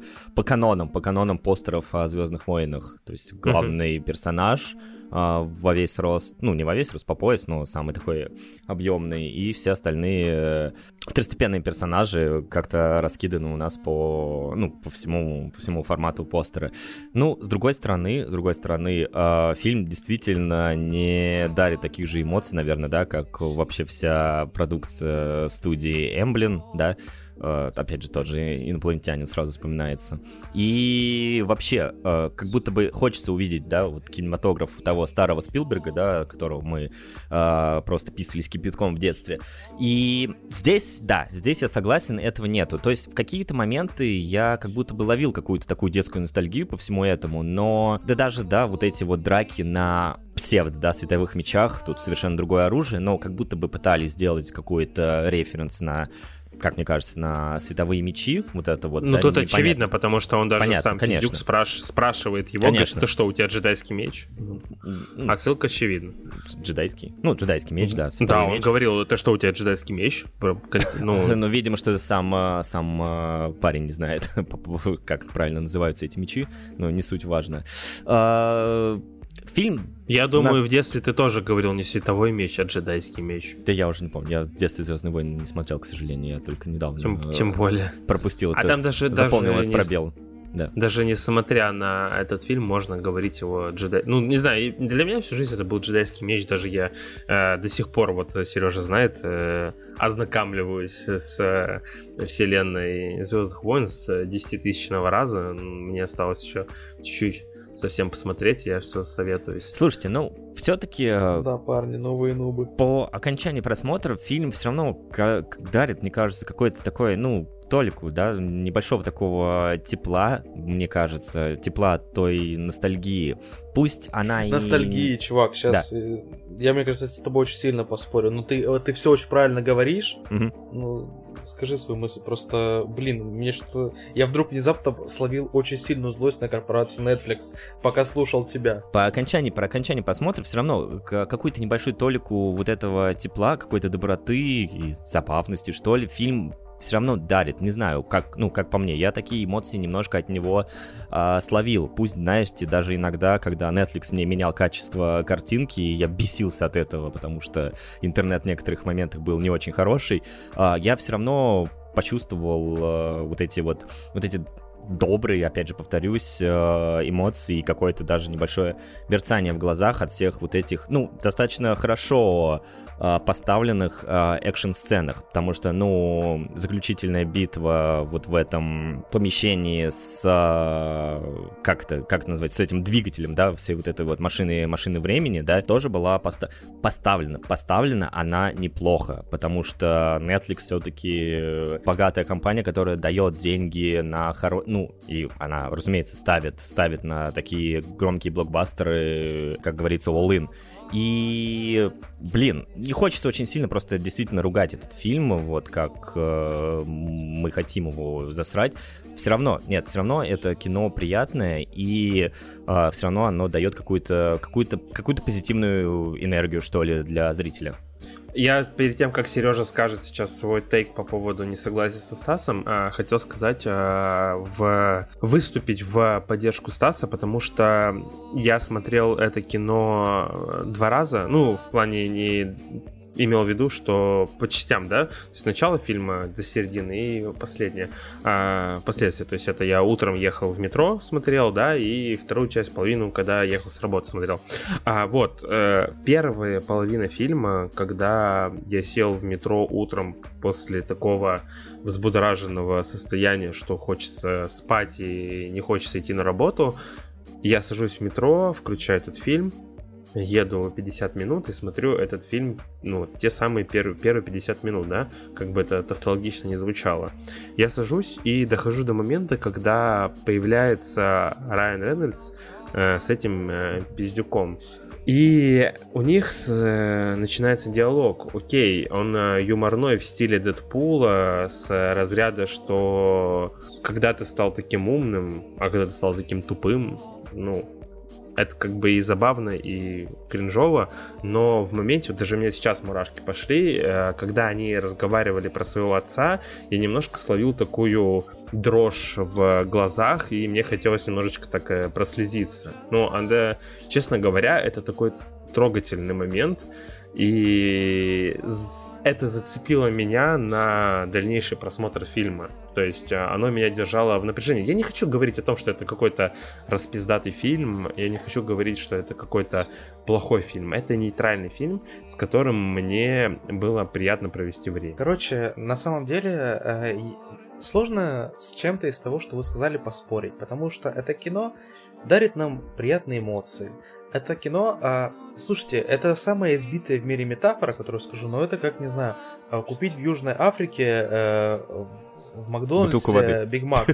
Не, Биг- Нет, это, кстати, на вес золота. А вот если купить Биг Мак, ты по- почувствуешь те же ощущения, что чувствовал всю свою жизнь, покупая в любой точке мира Макдак. Точно так же здесь. А, Корпорация Netflix этим и занимается, что она а, берет все все возможные компоненты, чтобы они сублимировали нам ощущение чего-то родного, милого, приятного, ностальгичного. Вот смотрите, постер, прям как в фильмах у Спилберга. Вот смотрите, режиссер, который снимал «Милые там ночи в музее» вам когда-то. Вот смотрите, а, лица, которые вам нравятся. Руфало вам нравится как Халк? Пожалуйста, вот вам Руфало в роли отца. Вот смотрите. а, И они все это накидывают, а, но э, в итоге пол- получается продукт, э, это получается просто продукт развлекательный, и э, он сработает как вот так вот один раз посмотреть что-то свежее на Netflix, но это даже, это не работает как некая супер премьера, знаете, я вот сейчас просто вспоминаю этот фильм, он э, в моей голове где-то будет ассоциироваться на уровне фильмов для канала Disney Channel, в которых, знаете, там э, снимается какой-нибудь Роберт Патрик и всякие такие актеры категории И, э, которые там, там милые, про подростков и все такое, вроде сделаны по всем правилам, как снимал когда-то Спилберг и Кэмерон, но они такие э, бэшечки совсем. Э, их снимают для телевидения, для одного единственного, э, ну, э, для одной единственной трансляции, и потом их, скорее всего, забудут, и через 10 лет сделать на Стаджи Критик на них обзор. А, вот, вот для этого существуют такие фильмы, но боюсь, что фильм «Проект Адам» даже не станет э, продуктом ностальгии, по которому будет когда-то кто-то, а, ну, не знаю, вспоминать, такой, блин, вот как- какой я милый когда-то фильм смотрел. Кстати, у меня, пока я смотрел «Проект Адам», было ощущение, что это был бы классный мультфильм. Вот с этим сюжетом э, Мгм. было бы интересно мультик посмотреть, когда я был бы ребенком. А там просто что-то, не знаю, цветастое, приколдесно. На экране Райан Рейнольдс, который уже был вот этим, был, был вот этим чуваком из главного героя, был точно таким же чуваком из, не знаю, где он еще, пароль рыба-меч, точно таким чуваком из Дэдпула. То есть э, Райан Рейнольдс, который всегда играет одного Райана Рейнольдса, зеленым фонарем, пожалуйста, был. Вот, и ты такой, а, окей. Короче, этот фильм не оставляет за собой ничего, кроме вот сиюминутного, нормального впечатления. Мне тоже, мне не было плохо от него. Я поставил шестерку, а как э, мы с Ильей всегда разговариваем, шестерка это высокая оценка. А, то есть это, это нормально. А, Да, но- так, как, так как у нас Стас не ставит оценки в принципе, то мы будем расценивать, что шестерки это довольно-таки Да, хороший фильм. А Хотя я сейчас не люблю, хочу- я не люблю просто, может, договорю туда быстренько, я не люблю Конечно. систем- систему оценивания э, в цифрах. Но вот этот фильм ничего кроме вот цифры не вызывает, потому что это очень просчитанная продукция, и я ей поставлю маркировку норм и забуду нахрен. Ну, то есть И Шон Леви за найду. свой проект Леви. получил... шесть- Леви за свой проект получил 6. Да, я хочу, чтобы сейчас просто сказать одну маленькую подводочку, чтобы Стас потом просто что-нибудь вкинул. А, я хотел просто поговорить о вот двух э, главных персонажей, да, вот это вот самого Райана Рейнольдса, да, и вот этого мальчика. Не хочу говорить его имя и фамилию, просто тупо из принципа, потому что, скорее всего, так как это ребенок, э, отлично сыгравший свою роль, возможно, новая восходящая звезда, но о нем все забудут, так же, как и забудут про маленького мальчика из э, фильма «Белфаст» э, Кевина Браны, я сейчас не ошибся, я специально это говорю, потому что это локальный мем. И вот тут авторы подошли, конечно, к делу достаточно оригинально, потому что, э, по сути, у нас персонажи в течение всего фильма меняются местами. И если э, в начале фильма молодая версия была в роли ведомого, ну, то есть вот у нас Райан Рейнольдс э, был э, замкнутым э, в себе мальчиком, у которого не было просто друзей, были сложные отношения с его матерью, с, впоследствии того, что ушел отец из дома, как у Стаса. Вот, и его поведение Извините. Сам пошутил, А, его- сам угорел. Да. Ну, ты тоже похихикал, там не видел. Вот. И его поведение было, то есть, э, мотивировано тем, что по ходу всего фильма это все раскрывается и э, объясняется.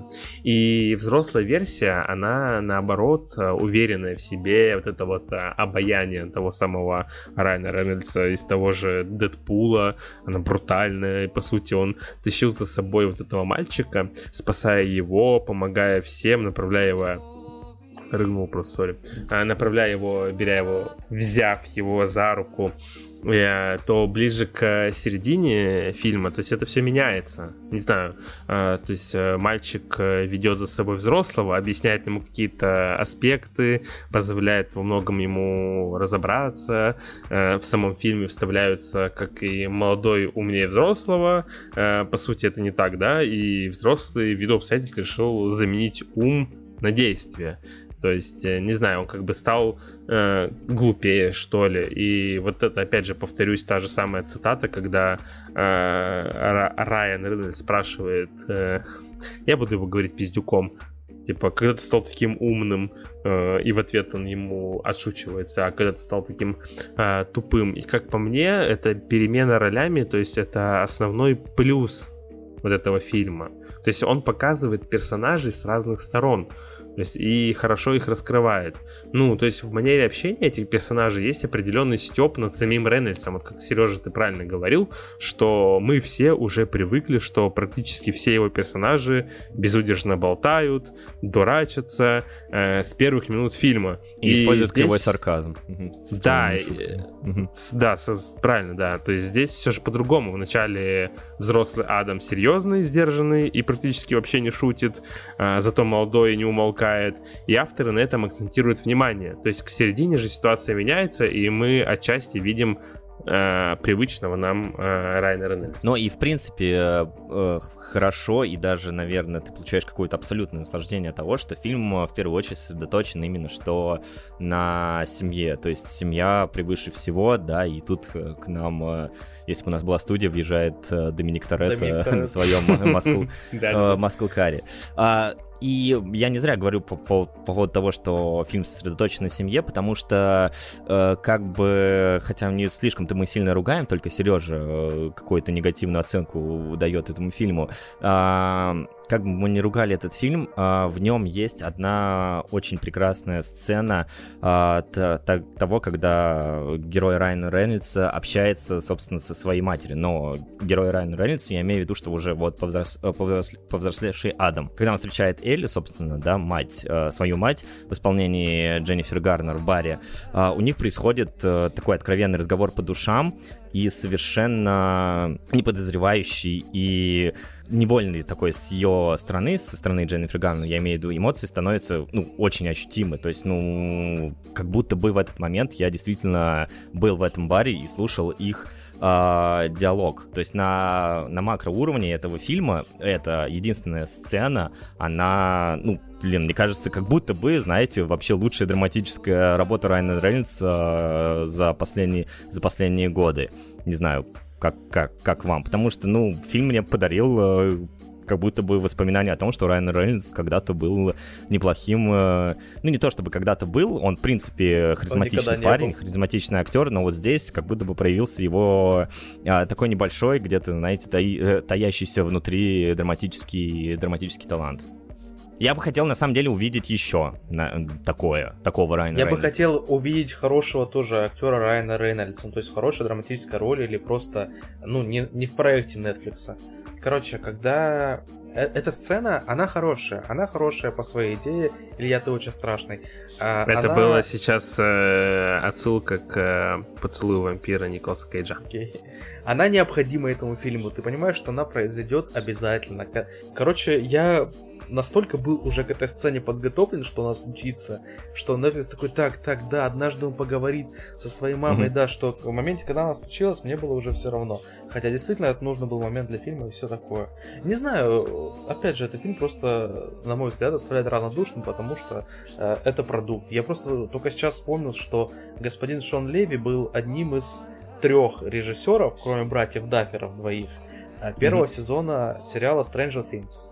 А, Да, сериала, да, который, да. на мой взгляд, олицетворяет все самое худшее, что существует в Netflix и современ- современной поп-культуре, погрязшей а, ну, в паразитировании на ностальгии, не предлагающей ничего. Я знаю, что гигантскому количеству людей очень нравится этот сериал, я очень жалею, что я не смог получить от, него- от него удовольствие.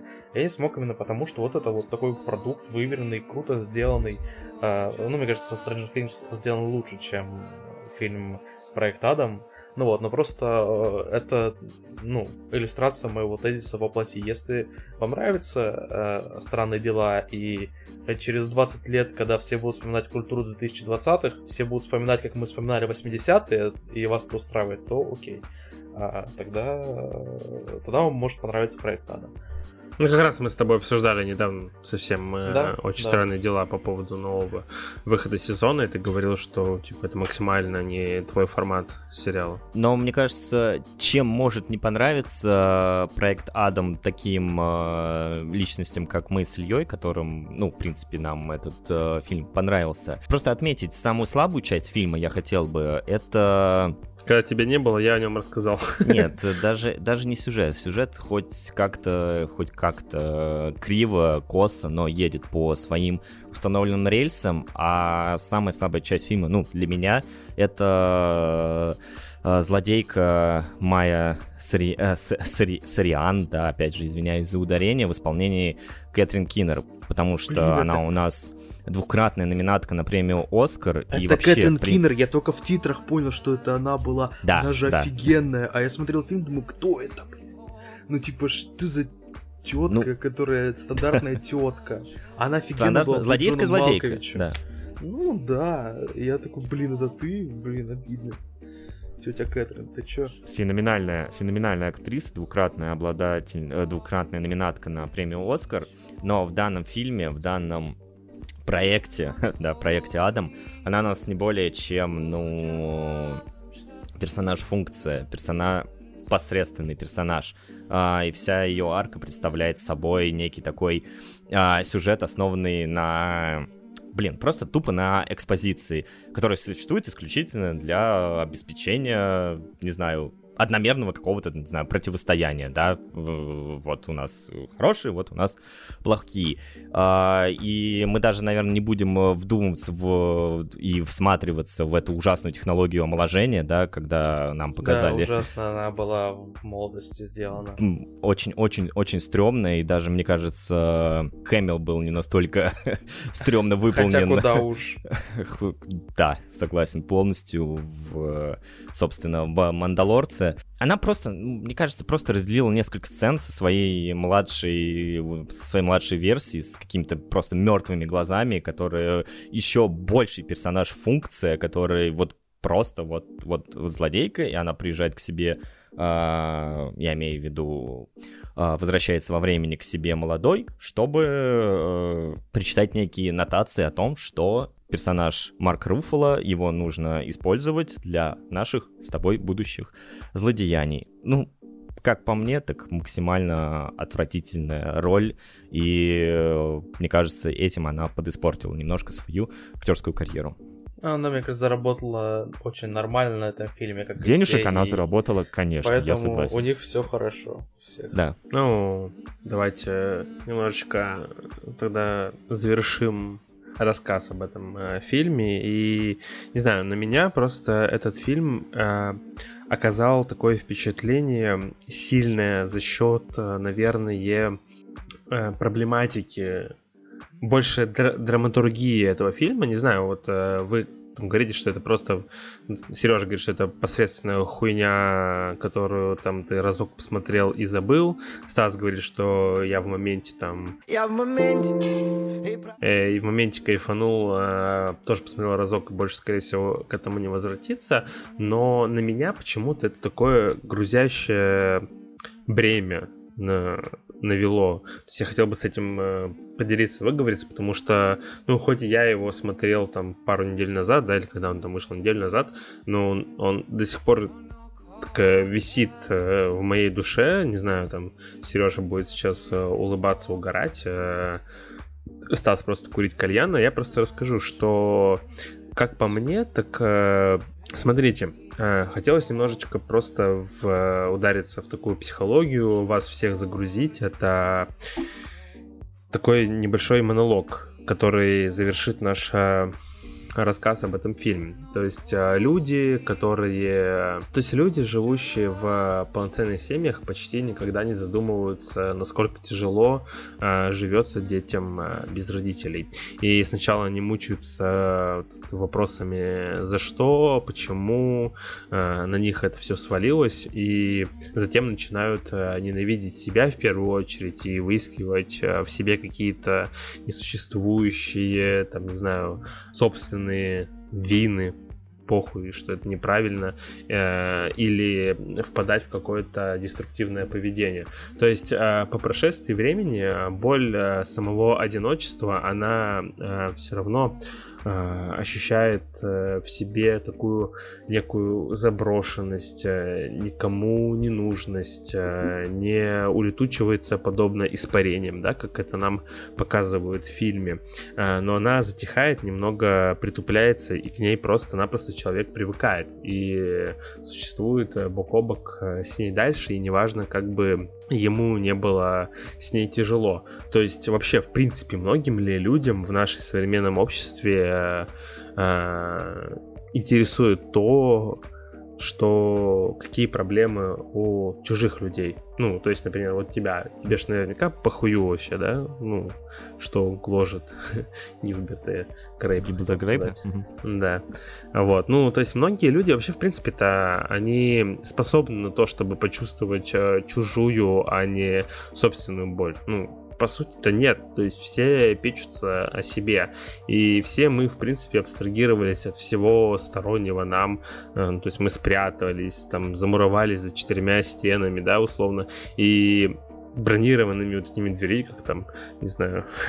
да, это как бы не лучший выход, и сейчас демонстрировать современному обществу свою боль, э, свой страх, свою слабость, не знаю, свои эмоции, Э, это нелегко, но как будто бы сейчас это достаточно модно стало, да, особенно в, э, в последствии грядущих нас событий. И, возможно, гораздо проще и легче станет, если ни от кого и ни от чего ты не будешь ничего ждать хорошего. То есть ты вообще, в принципе, э, проще будешь на это смотреть и, в принципе, ничего не ожидать и никем не очаровываться, и тогда, ну, это банально, конечно, звучит, и разочаровываться-то не придется, соответственно, да, ну, как бы логично звучит. И тогда, в принципе, откуда берется вся эта жестокость?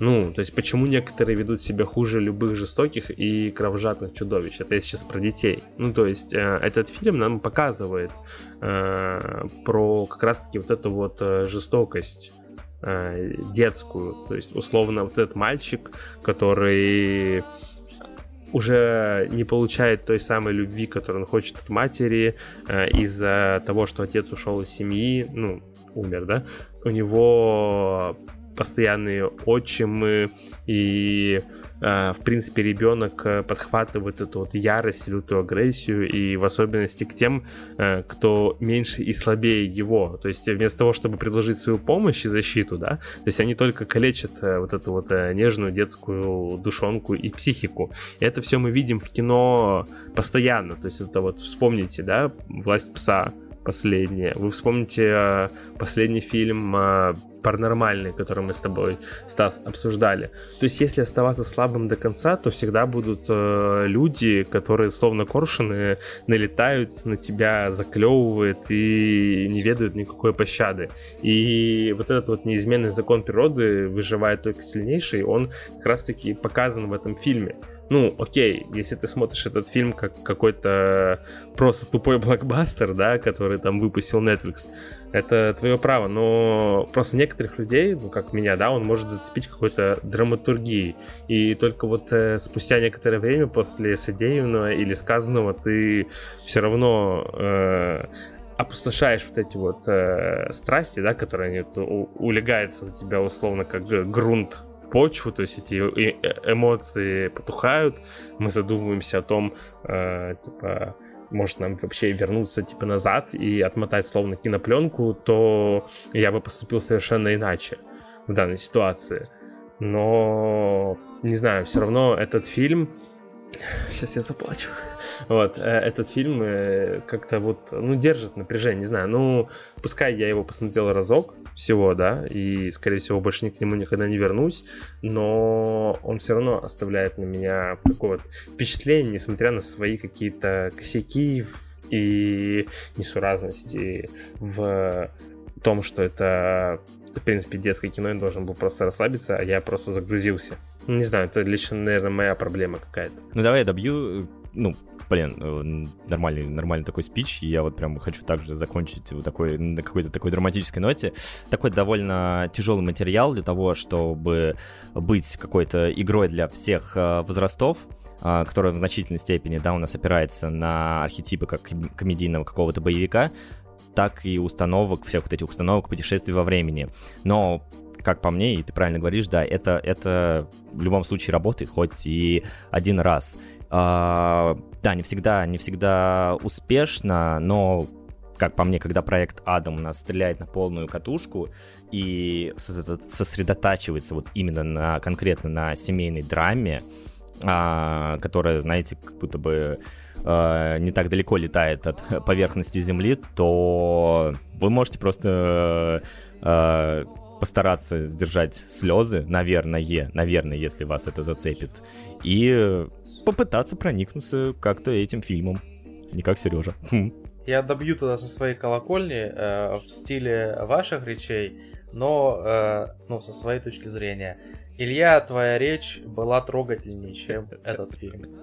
Окей, я немножко тогда завершу наш э, разговор про проект Адам, и хочется немножечко вас всех э, вытащить из вот этой вот грустной такой нагнетающей обстановки, в которую я вас всех загнал, и немножко похуесосить э, новый проект HBO Max DMZ или демилитаризированная зона. Если ДМЗ и научила меня чему-то, так это тому, что здесь не стоит притворяться. Моя единственная цель — мой сын. Тебя ждут необратимые последствия. Не возвращайся.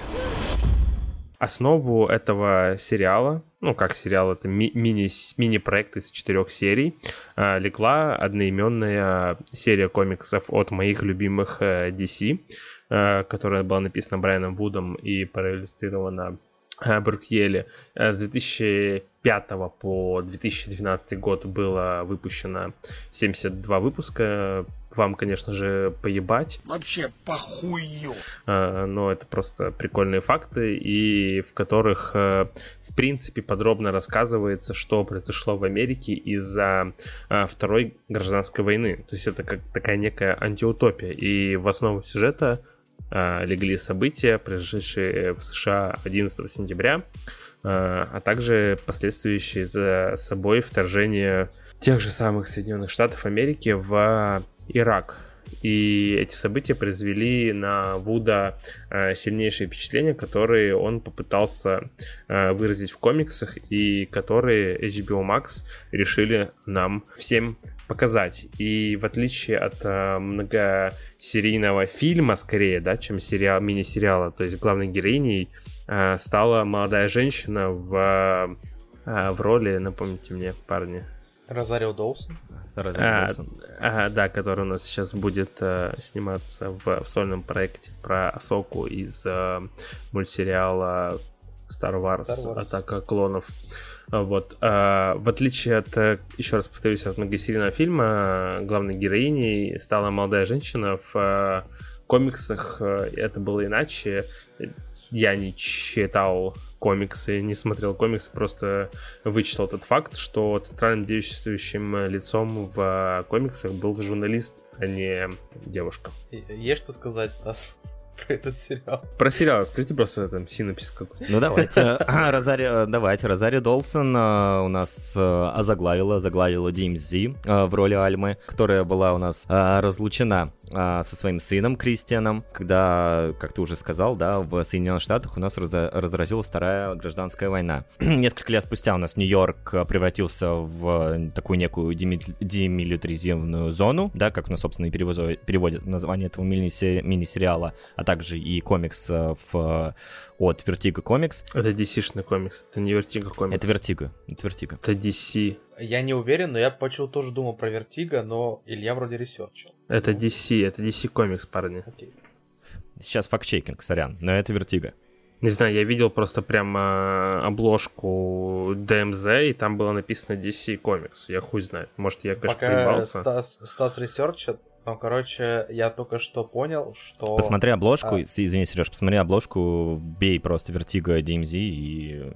А Вертиго Ну, разве не подразделение DC, нет? Это, ну, Да, это подразделение, да, но, да, это да, вер- да, да. но это Vertigo, это более жесткая версия Да, комиксов. окей, да. Ну, это DC комикс, окей. Ну ладно, да, все, я, я Но понял. это не да, DC, я- блядь, ну это типа, ну это, ну давай называть Vertigo подразделение DC Comics. Ну это Vertigo. Надо обозначить, что это Vertigo, потому что, ну, э, у них более жесткие версии комиксов. То есть там э, 18 постоянные. Я просто к этому хочу свести. Vertigo комикс импринт американского издательства комикс DC. Ну, окей, да, это дочерняя компания просто DC. Бля, ну просто если ты говоришь DC Comics, это, блядь, сразу у тебя Бэтмены, Супермены и так далее. Vertigo это... Ну, это только для другое. таких долбоебов и дилетантов. А так все Да знают, не, что не, в DC культуре уже понятно, что DC, да, уже ку- кучу всего делает. Ладно, Ну, окей. супергерои у них разные. Да, окей, Vertigo комикс, все, окей. Давай, Серег, мы поняли, что это дочерняя компания DC. Давай продолжим. Не, э, Стас взял на себя смелость попытаться найти в этом произведении сюжет, поэтому я очень хочу послушать. Типа, мне кажется, может, я благодаря Стасу пойму, что я посмотрел. Поэтому Ну давайте, давайте, давайте. Я Да, выписал давай, себя синопсис. э, можем вот нас попробовать не- вместе э, соединить, э, что мы оттуда вынесли. Каждый по, по что- частям, Мгм. да. Я, я- у меня есть прям вот такой, ну, небольшой, но спич, э, потому что я для себя нашел. Давайте. Ну, по большей части еще я просто подхватил и немножко из э, комиксов, чтобы тоже для себя немножко понять сюжет, потому что э, сериал, блядь, вообще никак не попытался мне объяснить сюжета, Да. поэтому я провел Просто некий как, анализ бы, по э, комиксам. Как, как, как будто бы в середину тебя просто запихнул, да, Да. сюжетной линии и все. Ну вот, короче, мы встречаемся с персонажем Розарио Долсон э, во время конфликта э, в Нью-Йорке, который стал у нас демилитаризированной зоной э, между сепаратистами и поддерживаемым правительством э, страной конфликта. Хотя прямого конфликта на самом деле как я узнал, в Нью-Йорке э, отсутств- э, прямой конфликт отсутствует. Там отсутствуют у нас также и какие-то ресурсы или вообще какая-либо инфраструктура. А, Это город, э, в, который, в котором царит какой-то безнаказанный кошмар, и где просто ну, какие-то группировки борются э, за власть. Да, у нас есть э, Чайна-таун, и у нас есть э, другая, мексиканская, да, какая-то группировка каких-то... Ну, мекси- латин, Латиносов, да. да, да, да, да. Если мы вспомним э, игру GTA San Andreas, э, мы их э, называли, по-моему, как-то эти бананы, что ли, ну, которые были уже, уже в этих желтых, ну, похуй, Мгм. это, это не важно. В то время, у нас в то время, как Альма, кажется, предположила, что Кристиан у нее сбежал, да, если мы вспомним эту сцену из э, флешбеков, когда она потеряла... Очень, кстати, сцена сильно отсыл- от- отослала меня к э, фильму «Я легенда» с Уиллом Смитом. Очень была похожая сцена, когда он п- пытался Которого мы эвакуировать- осуждаем. пытался Да. эвакуировать свою Осуждаем. семью в Я легенде. Осу- осуждаем, принимаем. Вообще мы за мир во всем мире. Именно то, что Альма пережила вот в этот день э, эвакуации и э, ознаменовало для нас начало сериала. Это своего рода такая предыстория, которая нужна сериалу для глубины, а, но у нее, ну, я имею в виду у сериала, просто нету времени на какую-то детализацию. А, сериал просто сразу же возвращает нас, э, как зрителя, в э, вот эту DMZ, в эту демилитаризированную зону, чтобы Альма у нас э, нашла вот этот очаг насилия, который творится в этой зоне. Э, и вообще, в принципе, не знаю, как вам, а, но мне э, именно сериал, именно сериал, э, мини-сериал напомнил э, игру Том Клэнси The Division. Да, конечно, конечно. ко- которая просто намного больше времени тратит на не то что раскрутку, а на, не знаю, присвоение зрителя к вот этому выстроенному миру разрушенного Нью-Йорка. Можно, пожалуйста, я скажу, я провел в этой игре, блядь, 100 тысяч часов. Да, я при просмотре этого сериала просто сидел и думал, что я ебаный в рот в игре Ubisoft моих любимых монреалевских э, братишек. Том Клэнси, The Division, блядь, сидишь и думаешь, вот этим вот голосом я сейчас попытаюсь, подождите.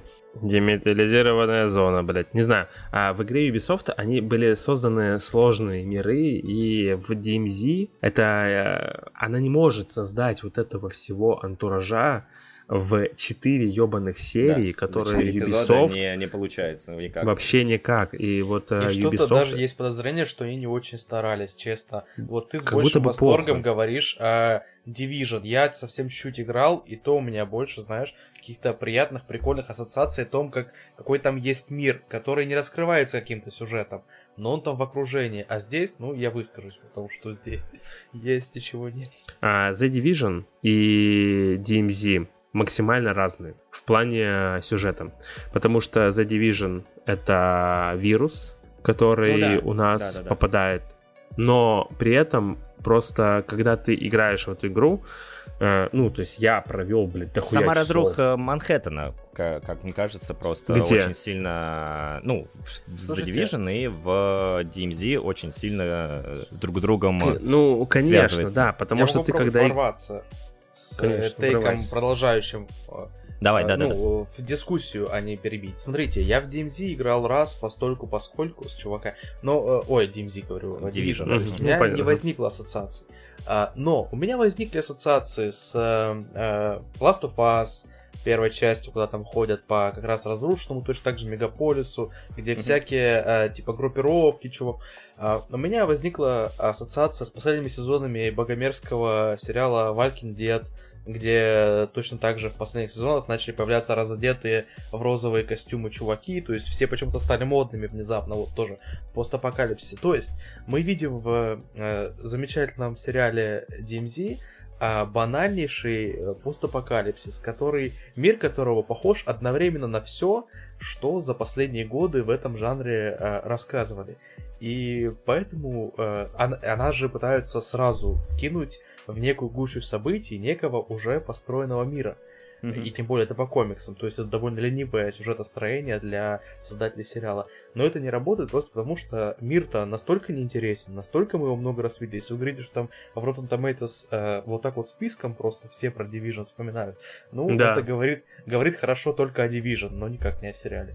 Вообще Конечно. никак. То есть ты просто представь, что у- вот э, у тебя просто оттенки атмосферы из э, э, Джона Карпентерского «Побега из Нью-Йорка», да, с Куртом Расселом, который, и «Воины» с Уолтером Хиллом, и ты просто это все совмещаешь с «Ходящими мертвецами», Кстати, правда, и просто... Ты смотрел «Воинов» просто, или ты... И «Воинов», и «Побег из Нью-Йорка» тоже смотрел, да. Это очень... Слушай, я не думал об этом. Про воинов очень хорошее сравнение. Вот эти все модники из этого сериала. Это Конечно, вот и ты это все дерьмо. просто берешь, смещаешь с ходящими мертвецами последними двумя сезонами, такой, здравствуйте, это вот оно, из Division. А также ты мы берем э, последний сезон, ой, последний сезон, последний год берем, 2021 год, станция 11.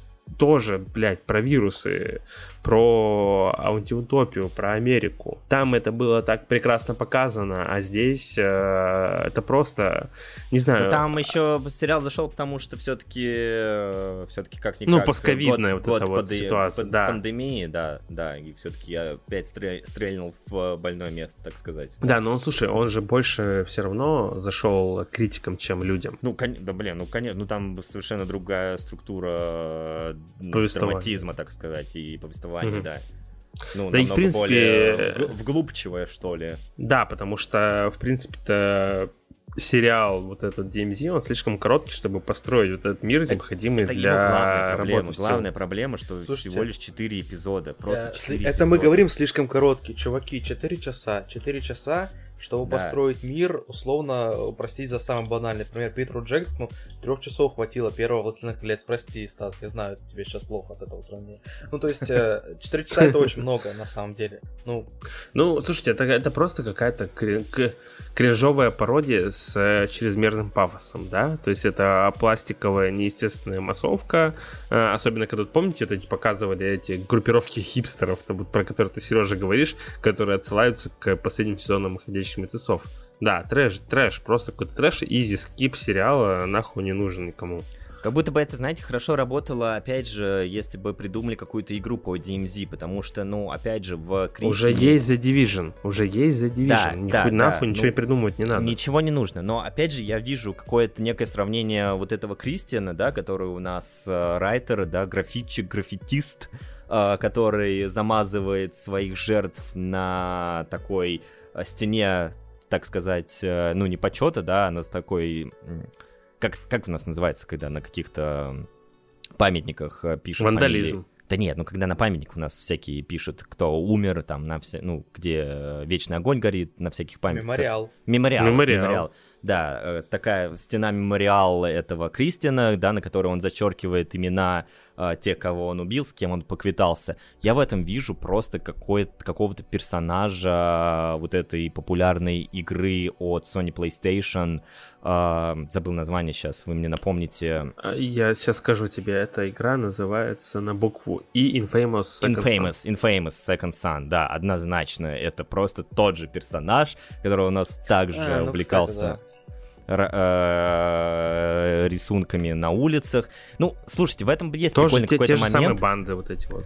Ну, банды, да, да, да. Нет, в этом есть прикольный момент, на самом деле, что, ну, хотя бы хоть какой... Кристиан прикольно рисует, да, ну, не, это не сам актер рисует, конечно же, но вот этот персонаж, а, в нем есть как будто бы какое-то такое а, интересное для меня звено, потому что он как будто бы некий такой художник на вот этих а, улицах, на вот этих разрухах, который пытается превратить в что, как- какую, увидеть какую-то красоту в этом, и вот эту красоту он выражает с помощью вот этих своих рисунков. Пусть, да, наверное, не Мгм. очень красиво смотрятся вот эти зачеркнутые надписи на стенах. Но, в общем, да, и целом, а, даже при помощи вот этого персонажа, который пытается нам подарить какую-то красоту этого сериала, все равно нет, это не работает в принципе, потому что очень мало эпизодов. А, пожалуйста, просто сделали бы хотя да плюс еще 4 эпизода добавьте, пожалуйста. И уже как будто бы материал превратился в некое целое такое полотно, в некий цельный проект, который было бы интересно смотреть. Мы понимаем, что в э, серии комиксов, сколько там, там больше 70 выпусков, по-моему, если Ну, я правильно... 72 эпизода, которые Да, если я говорил, 72 правильно выпуска. Проводил факт-чекинг, там больше, да, вот как ты говоришь, семь- 72 выпуска комиксов. За это время можно просто выстроить такой мир, что он тебя погрузит просто на какие-то далекие дали. А я тебе объясню, почему так происходит. Во-первых, это HBO Max, у которого дохуища денег. Во-вторых, им просто тупо похуй. А, в-третьих... Похуй был э, изначально на проект, как будто бы. да, Конечно, просто- да. То есть эм, они берут э, звезду э, Я голливудскую. вам, мне кажется, могу рассказать, в ком здесь проблема, э, кто здесь сломал все дело, но... А, смотри, а, в 2014 году а, за постановку а, берется американское кабельное телевидение Sci-Fi. А исполнительными продюсерами еще тогда... Бля, было бы еще хуже, честно, бля. Вот sci-fi, Да, пожалуйста, Нет, sci-fi это... Но мы бы Да, никогда не ну, узнали об этом проекте, мне кажется. Да. просто. Да, да, и исполнительными продюсерами тогда еще были назначены, типа, вот эти вот, как они, э, двое, господи, вылетело из головы. Э, Безумцы, которые сняли э, Жакмета, по-моему. Да, Жакмета, вот. И пилотный выпуск э, там должен был делать Хейман. Он э, участвовал в создании нескольких частей Гарри Поттера и однажды в Голливуде, если мне не изменяет память. И гравитации, кстати, еще э, Куарона. Вот, и э, все планы там сорвались, и в итоге снова к реализации проекта вернулись э, спустя уже 5 лет, потому что в 2012 году HBO просто выкупил этот сериал, потому что sci-fi пошел нахуй, а, вот, и сняли просто вот это то, что мы сейчас имеем. И как будто это, а, для фанатов комиксов, не знаю каких. А, Б, это просто нас берут и вкидывают в середину повествования. Нет? Я просто еще в целом не высказался о своих впечатлениях, э, но у меня их особо и нет просто. Я, э, надо признаться, я поставил только половину, и то еле выдержал. А э, Стас, я просто не согласен со стейком, что... Стейком. Стейки. Стейком. Ладно, извините. Да. Со стейком. Есть А, какой хотелось- прожарки? Какой прожарки? А, Well не, done. прям самый зажаренный прям. Вот, короче, а я не согласен с тейком о, о том, что этому сериалу нужно больше эпизодов, потому что если после первого а, эпизода, после пилота, а, не хочешь смотреть дальше, а я разбалован сериалами, на которыми, ну, в которых такие пилоты, что, не знаю, условно Lost, после которых ты не можешь бросить, вот, то э, э, это проблема. А, Знаете, я человек, который посмотрел весь Twin Peaks а, четыре раза и делал по нему лекции. Вроде как у меня есть теория, что там происходит, и все. А это вроде как самый непонятный сериал в мире. Так вот, я посмотрел этот сериал DMZ, и я ничего не понял, что там происходит.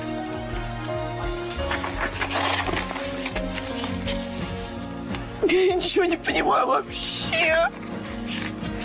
К твоим лекциям мы вернемся позже. Ну, ты когда по- по- посмотришь, да, поговорим. Вот, Мгм. я ничего не понял. Ну, я понял, что за этим стоит некий большой мир. Э, интересно, наверное, в этой ситуации почитать комиксы. Но создатели не очень потрудились, чтобы этот мир перенести, ну, сколько бы то ни было, увлекательно. А в ком здесь проблема, как мне кажется? Э, имя э, Ава Дюверней о чем-нибудь вам говорит? Прекрасное имя Аллах Акбар. Сука, я так и знал, что к этому отошлешься. Да. А Просто э, эта женщина, я не смотрел Сельму, но я смотрел замечательное кино а, «Излом времени». О, да, я тоже смотрел. Вот это такого же уровня экранизации. Женщине дали много денег. Говорят, ебаш. Ей дали книгу, в которой есть некая проработанная вселенная, и она берет и снимает, э, ну, абсолютно непонятно ни для тех, кто читал книгу, ни для тех, кто ее не читал. А, и здесь точно так же с этим комиксом. Она, э, видимо, у нее есть большие сложности с тем, чтобы э, донести до зрителя, не знаю, перенести его в некий мир. У нее есть, э, ну, основа, а, но э, с этой основой, даже с основой, то есть с проработанным уже миром, ей тяжело работать. А она шоураннер этого проекта, не считая э, ноунеймового режиссера Эрнеста Р. Дикерсона, который две серии снял, она две серии сняла. Короче, э, мне кажется, э, не нужно больше этой женщине давать много денег на экранизации А, и- про- про- и комиксов. Просто Можно- вас можно я так- сейчас я перебью просто быстренько. Просто мне из этого всего, да, Серега, с тобой согласен, э, непонятно какого хуя, э, не знаю, знаете ли вы нет, э, Фидальго, продюсера, он э, сотню продюсировал и продюсировал позу. сериал, что. Так я- я сейчас, я, я сейчас не говорю про то, что какой классный сотня или плохой, я сейчас говорю скорее о позе, которая очень сильно выстрелила в прошлом году, но там, скорее всего, просто выстрелила из-за ЛГБТ-повесточки. а, Из-за но- Райана Мерфи она выстрелила. И из-за него тоже, да. А, Просто к тому, что как вот эти вот люди, которые берутся и тоже возьмем а, Роберту Патино, которая а, продюсировала «Сыны анархии» и «Мир Дикого Запада», а, как вообще они взялись за это? То есть они же видят, что потенциально хуёвый проект. Да, мне кажется, наверное, там потенциально неплохой был проект, раз есть Ну, некая вернее, да, серия из- извиняюсь. Но Я говорю, извиняюсь, но потенциал там прям на ебать что-то крутое, но по факту вышло просто помойка. Я вот мне вас кажется, всех вдвоем это делать. вас хочу вдвоем подытожить и сказать, что этот проект слишком короткий, чтобы вообще построить какой-либо мир. И вот я согласен полностью с Сережей, что он также и слишком длинный, чтобы вообще, вот знаешь, крутить вот эти колеса этого сериала неуклюжими, какими-то неуклюжими диалогами Альмы вообще со всеми персонажами. Это вообще не интересно за этим Да, наблюдать. Мне очень интересен этот мир показался.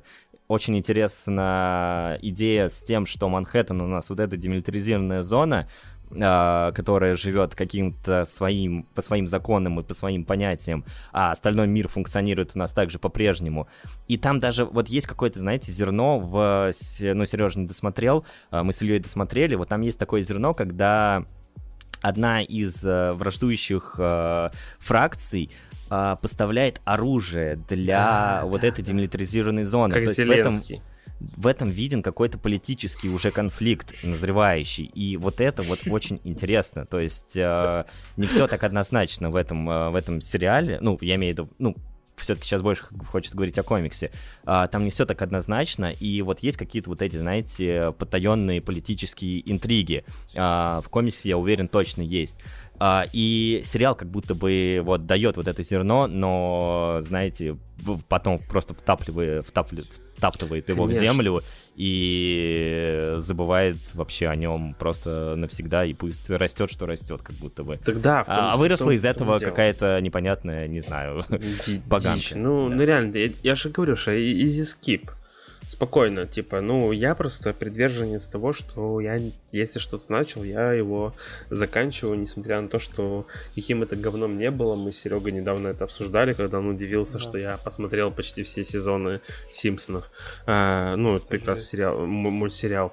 Вот, просто огромное количество сезонов. Ну, слушай, справедливости ради, хочется сказать, что я смотрю его с 2009 года. Ну, то есть, когда я в университете смотрел.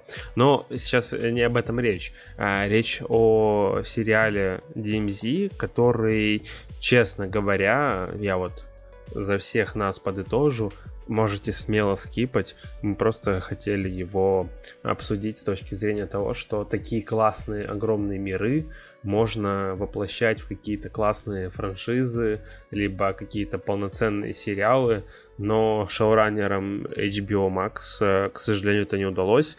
И если вы хотите погрузиться в какую-то антиутопичную американскую псевдовирусно псевдо э, поствоенную обстановку, то лучше поиграйте в игру от э, моей любимой компании Ubisoft, к которой да. мы сегодня еще вернемся, когда я буду обсуждать с вами наш флаг означает смерть. Игру... А лучше поживите а я... в России. Хочу, хочу еще сказать, что е... а если вы а, хотите зачем-то посмотреть что-то с Розарио Доусон, то лучше посмотрите фильм «Мандалорца» и Боба Фетта. А, ну, или, например, так. Э, только помните, что фильм «Транс» — это не фильм про Эллиот Эллиота Пейджа. И не про Транс, да. Да, хорошо, хорошо. Да, все.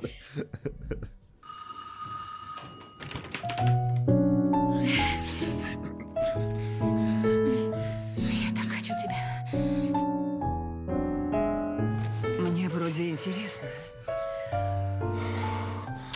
Вроде и страшно. Ну, начинается. Представь, что я умер, и что мой биограф вышел на тебя. Что ты расскажешь? Он не написал ни одной книги. Их писали его бесчисленные любовницы. А я автор двух последних. А меня это не унижает? Это игра. Дальше мы переходим к фестивальному фильму Филиппа Рота э, ну, с одной... Да, я знаю, конечно. И какого хера у нас этот фильм в данном выпуске, когда у нас есть отдельный выпуск, намечается про Каннский фестиваль, а как будто бы у нас куча фильмов с этого, ну, с прошлогодних Кан э, просто разрознено в каждом выпуске, а тут мы решили сделать отдельный выпуск про Канны, да. и не взяли этот фильм, ну, типа... Ну, я говорю, да? можно было бы прикольно да. просто накидать кучу фильмов с э, Леей Сейду, типа... Да, изначально, изначально была прикольная идея о том, что мы просто накинем э, кучу фильмов с Сейду и просто Скан, их обсудим. Собственно, ну да, их, у нее, у нее, у нее... Пять фильмов, по-моему, да? Четыре, четыре, четыре. Это Фрэнс, э, суперзвезда, да? Это История моей связи, жены. История моей жены и французский вестник, который был вне конкурсной программы, ну, да, просто да. показан. Но с Юрой Борисовым а, да. она не сравнится. Сравнится, да. Не сравнится, конечно, у него там... Сколько я там в своей 6, игре делал. 6. Бля, смотри, вы видели, 6, блядь, вы видели новый постер э, второго сезона Эпидемии, блядь? Где там, блядь, непонятный Борисов, блядь, бежит. А он там будет? Да. Я просто книгу читал, не знаю, кого он может сыграть. Ну ладно, на здоровье, окей. Я жду хороший сериал, если что. Стивен привет. Да. А, так, я хотел немножко это, вам сказать о том, что этот фильм снят по роману Филиппа Рота с тем же самым одноименным названием. Не, не с таким, был... он называется «Обман». Да, он, он был «Обман», да, извини. Ну, блядь, пошел нахуй. А вот, и он был участником Канского кинофестиваля в 2021 году, и режиссерское кресло занял а, Арно... Деплешен, который известен нам по работе над проекторами «Призраки Исмаэля», так как я смотрю почти все фильмы с Кан, нахуй никому неизвестные фильмы.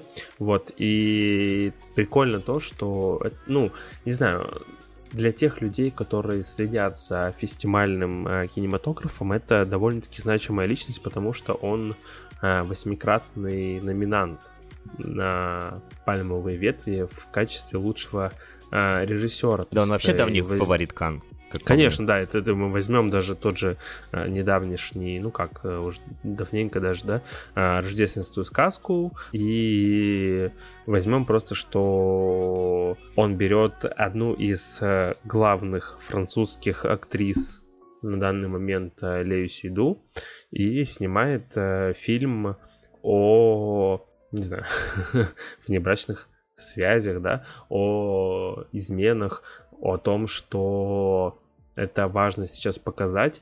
При этом а, когда-нибудь Сиду перестанет сниматься голой в французских артхаусных фильмах Но за у нее 5 по контракту копеек. это прописано 100%. Сиду, которая раздевается, это примерно как зрелище, как будто полицейский кушает пончик. То есть, ну, угу. все это, это видели. То же самое, что Анна Дармаз должна в каждом фильме показать свои ноги. Прекрасные ноги. Ну, кстати. типа. А еще Бен Аффлек должен ее лизать э, за задницу. Да. это, был, это была лучшая сцена. Она, не, она, по-моему, сказала, укуси меня за жопу, или да, или поцелуй. Лизни, лизни, да, что-нибудь Лизни, а, окей. Ну, вообще, типа, не знаю, как будто бы вам нехуй вообще сказать про этот фильм, и, возможно, из-за ковида, который сейчас уже как будто бы и вообще э, забыли, что это такое, он, не, вообще, в принципе, ограничений, да, э, связан со съемками, то есть весь вот этот фильм я буду говорить как Сережа, обман э, представляет собой ну, череду обман. диалогов э, э, один на один. Ну, то есть часто это как бы Я бы даже сказал один на ноль, честно говоря, если вникать в творчество рота. Ну, да.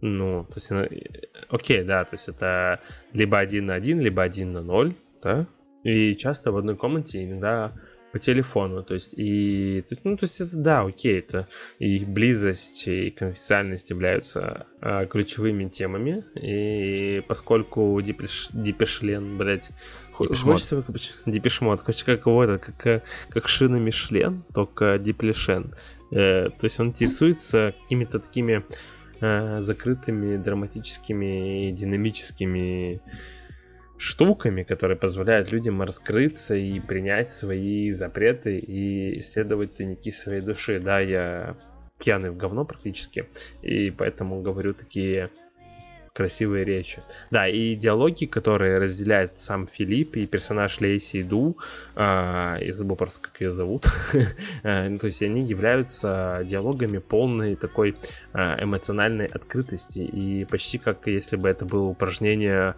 путешествие во времени, как это было в проекте Адам. То есть до точки, где э, э, строгость традиционной любви э, и брака наложила вот эту вот удушающую хватку на то, что можно и нельзя сказать, и то, что это было впоследствии сделано. Сейчас сказал, блядь, как... Э, пальчик вот так, пальчик еще вот так оттопырь, да, и да.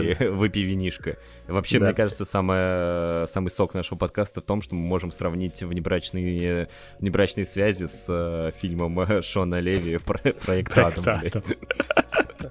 Да, на самом деле, на самом деле, да, сейчас у меня просто какая-то нейросеть за меня заговорила. Вот. Ну, окей, давайте я просто еще быстренько скажу, просто чтобы потом помолчать и посидеть, послушать ваши гениальные э, спичи, и особенности это Сережин литературный подкаст, который вы будете слушать. Блядь, походу наш подкаст будет часов на 5, ну, похуй. Вот, и то есть, как и в романе, как и в романе, который я удосужился прочитать, э, в центре разговора, э, то есть они часто находятся какие-то комплексы и э, неуверенности еврейской идентичности самого главного героя Филиппа, которые, как это сейчас модно, оскорбляют мои чувства еврейские. То есть это то есть, как предполагаемое преобладание антисемитизма в Берлине, это очень... О, в Берлине, блядь, пиздец. В Британии. Это очень прикольно, потому что одна из любимых тем самого Филиппа, а, она весьма содержательна, и из-за фильма фильм, ну, то есть я не все фильмы его смотрел, но практически в каждом фильме Да он он, упоминает... особо. Ну, сколько у него там? 8 фильмов. Э, Пять из них в э, Каннах представлены были. Не, ты про Деплишена? Ну. Я подумал бы, ты сказал фи- фильмы Филиппа. А, про Окей, Филиппа. всё, извините. Всё, извините, А, извините. Нет.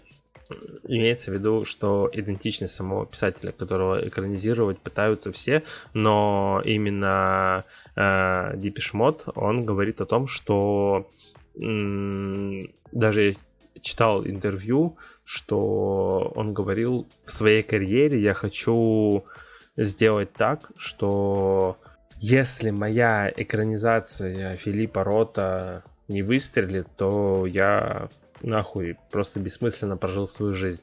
Э, Здесь не знаю, по судя по оценкам и по а, реакциям критиков Rotten Tomatoes это было плохо, но для меня это отличное кино. Такой вот, ну, я бы не сказал, что это артхаус, но... А я бы сказал. Ну, но в чем? Ну, это авторское просто кино, но это не... Фестивальщина. Фестивальщина, да. Но она такая, что э, в принципе-то одна из самых э, ярких виньеток самого фильма это она погружает самого Филиппа Рота в фантастическую битву. Есть такой момент, что это фильм о писателе. Ну, то есть он сам о себе. То есть, э, ну, Серега, не знаю, тебе ближе к тебе это, ну, то есть я прав, что это фильм о фильме, ну, условно. Это... Фи- фи- Фильм о персонаже, фильм о Ну, писателе. о персонаже, да. Ну, это я специально сказал фильм о я- фильме. Тут, тут даже не фильм о Филиппе Роте. Я не знаю, я не читал это просто роман, в отличие от тебя. А это роман о Филиппе Роте. И это роман о писателе, о том, как писатель работает. Это роман не только, ну и вся история, не только о том, как это в событийном плане. То есть вот Мгм. э, главный герой писатель, вот он пишет про это. А это в целом немного мета произведение о том, как писатель преображает реальность для своего произведения. Точно так же, как и в фильме эти темы затрагиваются. Я, наверное, чуть подробнее попробую об этом сказать. Как, собственно, и все литературные произведения Филиппа Рота, которые он пишет сам о себе. У, у него каждый, по-моему, каждая работа, каждый роман. Ну, это- смотри, у него есть много, да, а, у него есть, э, типа, чувак, я забыл, э, какой-то Зальцман, неправильно я назвал фамилию, но что такое, у него есть прототип его, Ну Или, да, да, альтер да. Ну, в смысле, что это... который в его романах есть. Мгм. Я читал а, американскую пастораль, там есть вот этот персонаж. Ну, то есть А, у него частичка очень часто, самого да, Рота в каждом он, из его да. персонажей, типа того, да. Но и это главное... Да, и при этом... Просто это главное его наебалово, если можно так сказать, короче. А, мы все читаем и думаем, а, ну это автобиография. А, ну это вот это личность автора, но он специально размывает немного грани. Ты не Мгм. всегда можешь понять. а, ты думаешь, а, ну да, даже в фильме это проговаривается. Он такой, он же со своей женой в разговоре говорит, если я назову это автобиографией, все скажут, что я наврал. Если я назову это вымыслом, все скажут, что это автобиография. Вот, то есть Мгм. вот э, это, э, по сути, главная вот такая дихотомия а, в, в его произведении, когда он типа вставлял ну, себя как, э, как некого прототипа, как неко- некий голос автора своих произведений.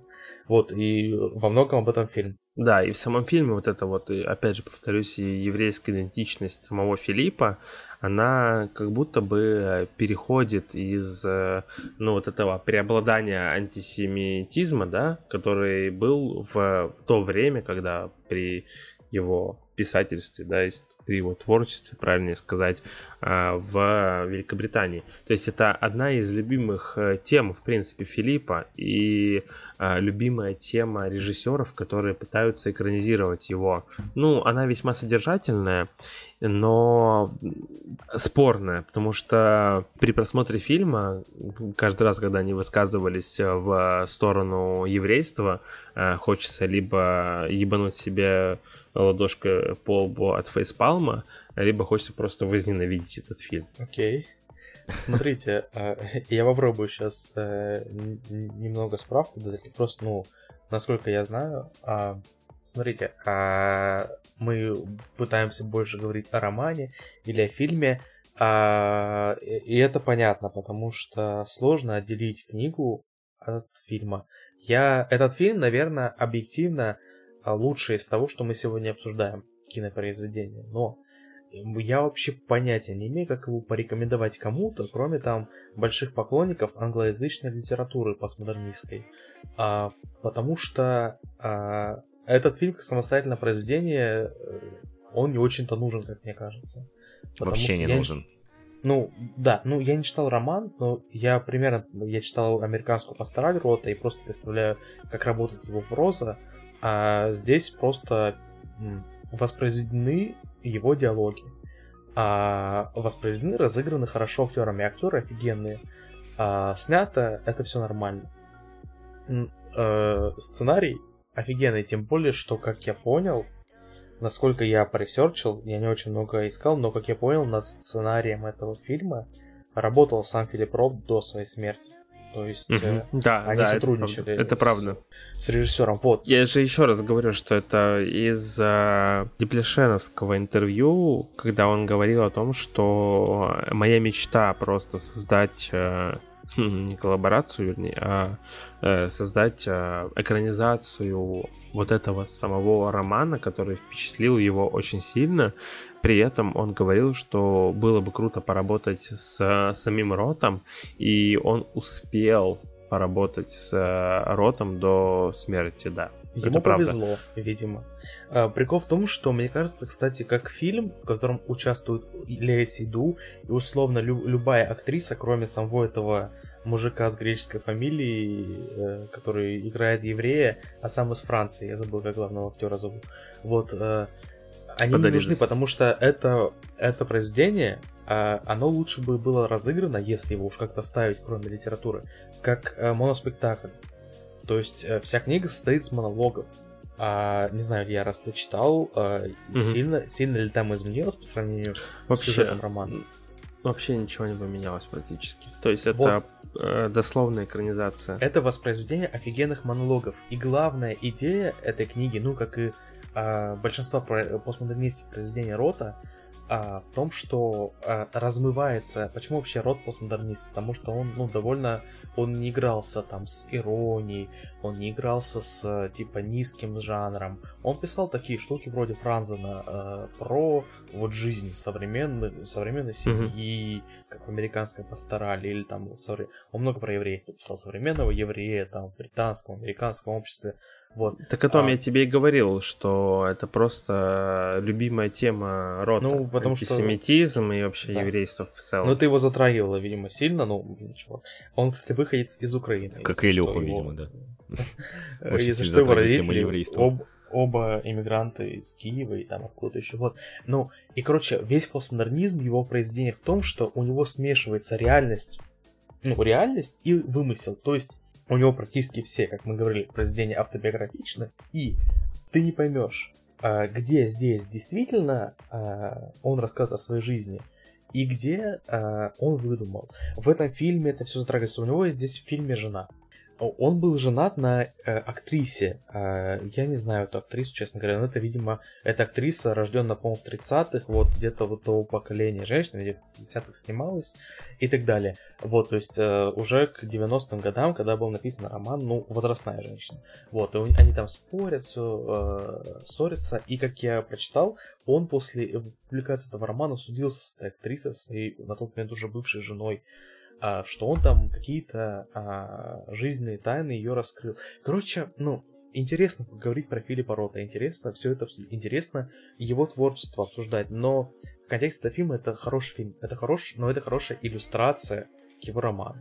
А, хорошо воспроизведены диалоги. Там есть вся эта идея, там есть, в этом фильме как минимум три важных диалога, которые просто тебе напрямую говорят авторскую позицию. Ну, вот э, диалог Э, с Лейси Ду в финале, естественно. Угу. Диалог с его ученицей, студенткой, которая говорит, что сначала писатель пишет э, на основе своей, э, ну, своего прошлого, а потом он э, э изменяет свое прошлое на основе своих писательских, типа, там, произведений вот эти диалоги, э, ну, и, и когда он с женой ссорится, когда он ей начинает доказывать, что я выдумал эту героиню.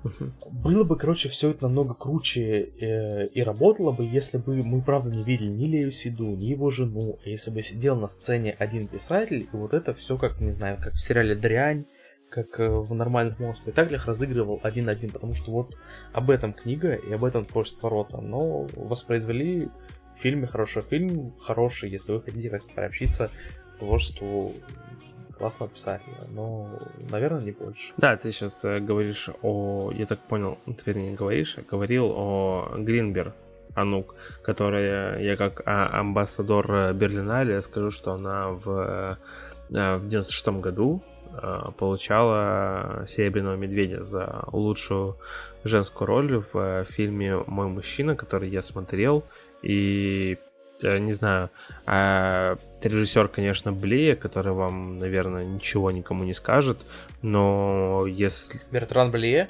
Бертран Блие, да, ну, тебе, конечно, скажет, Стас, скорее всего, тоже скажет, но я сейчас, скорее всего, говорю о людях, которые слушают наш подкаст. Да, а, ну, да, это о холодной закуске, по-моему, он снял, да? И эти, у него еще прикольные такие названия, не помню, там со своими платками что-то связано, я забыл. А вот, Кстати, но... извините, просто я, я вообще-то собирался сделать приветствие, но раз так, то я передаю э, привет слушателю этого подкаста, который определенно дослушает до этой минуты, Егор Москвитин, привет. Ладно, себя. Да. Э, вот, и я хотел сказать, что фильм э, такой, ну, тоже, естественно, фестивальный, раз он у нас упоминался в Бернале, который был тоже номинирован на «Золотого медведя» в качестве лучшего фильма, но, к сожалению, в том году э, не взял. Да, ну, я бы его, конечно, посоветовал посмотреть, потому что, ну, любителям особо мелодрам э, зайдет. И, наверное, да, я соглашусь с тобой по поводу того, что это интересно смотреть э, любителям и почитателям э, британской литературы, но вообще, в принципе, наверное, одно из самых... Э, ну, англоязычной литературы. Да, собственно, и англоязычного писателя. И одно из э, самых, наверное, ярких таких, э, не знаю, правильно я говорю сейчас или нет, виньеток э, фильма, да, оно погружает э, самого вот этого писателя Филиппа в фантастическую, э, не знаю, битву. Вы же смотрели, да, оба против женского зала суда, которая просто прекрасная сцена, где он представляет э, э, себя самого перед судом за бессердечное отношение к женщинам. И это часть биографии Рота, его обвиняли. С ним. Его обвиняли, э, причем это был один из таких громких процессов, обвиняли в том, что вот писатель, который мизогинный, у как он mm женщин выставляет в своих произведениях, что потом прилетал еще Буковский, но Буковский бомжу вообще все равно было. Вот, а этого пытались прям судить, э, отменить в свое время, но опять же, даже э, в фильме это видно, что, ну, ему пофиг, он там в суде, когда ему говорят, вы занимались сексом с, с тремя студентками, он начинает прыгать mm-hmm. от счастья и там махать mm-hmm. кулаком. Mm-hmm. Такой, Конечно, Йо. да. Ну вот, с то кайфом. есть, и, и это часть биографии Рота, и мы ну да, она такой... Героя зовут знаешь, Филипп, это... в этом суть. Тогда, и она, знаешь, такая, ну, наполненная а вот этой вот гендерной политикой, и вот после вот этой мету, да, вот этих Хотя это происходило намного раньше. Конечно, да. Я сейчас уже больше ее приблизил к э, нашим новым реалиям. Сейчас бы хотелось, конечно, послушать, что Стас думает по поводу этого фильма. Если вы мне дадите слово. Привет, давай. Здорово, Станислав. Как да, дела? Не, прикольно, что ты, как смотри, дела? вот да, наоборот, твое мнение сейчас супер интересно, потому что ты не читал роман, или ты условно не погружен там, типа, в в биографию Рот, ну, ты поресерчил, я думаю, почитал. Ну, просто вот как тебе фильм? Ну, отдельно от себя. Про- просто вот, да, вот take, просто скажи завершающий такой, чем мы закончим. Просто вот твое мнение о фильме и чем он тебе понравился или не понравился, и порекомендовал бы ты его, не порекомендовал, и просто в целом э, ситуация вокруг этого фильма. Стас да, зевает. не знаю, на, на самом деле не знаю, потому что нас, ну, этот фильм как будто бы... Я вот хотел докинуть просто, мне не дали возможности э, докинуть к спичу Сережи по поводу того, что этот фильм э, неплохо бы смотрелся как какая-то некая такая театральная постановка, потому что фильму ну, мне так показалось, что ему не хватает какой-то театральной конструкции, что ли.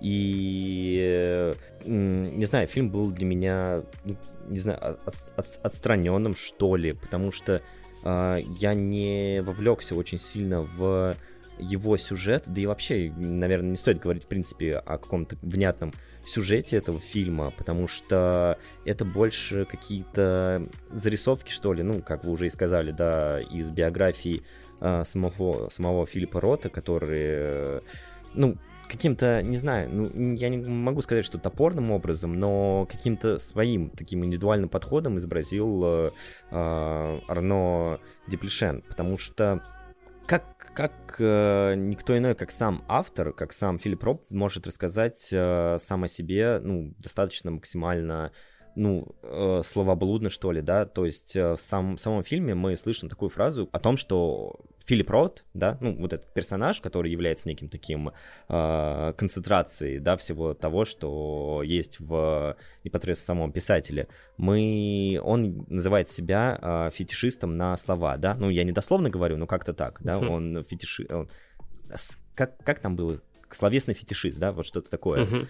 И вот как, как мне показалось, э, сам режиссер э, является каким-то словесным фетишистом, но Прикольно, в плохом да. смысле этого, в плохом смысле этого слова, в плохом смысле этого слова, потому что фетишизма в этом много, но нету какой-то э, внятности, что ли, во всем происходящем. И вообще, на самом деле, э, вот вы также сравнивали, э, Сережа также сравнивал э, вообще все произведения Филиппа Рота с... Э, Сереж, напомни, с кем?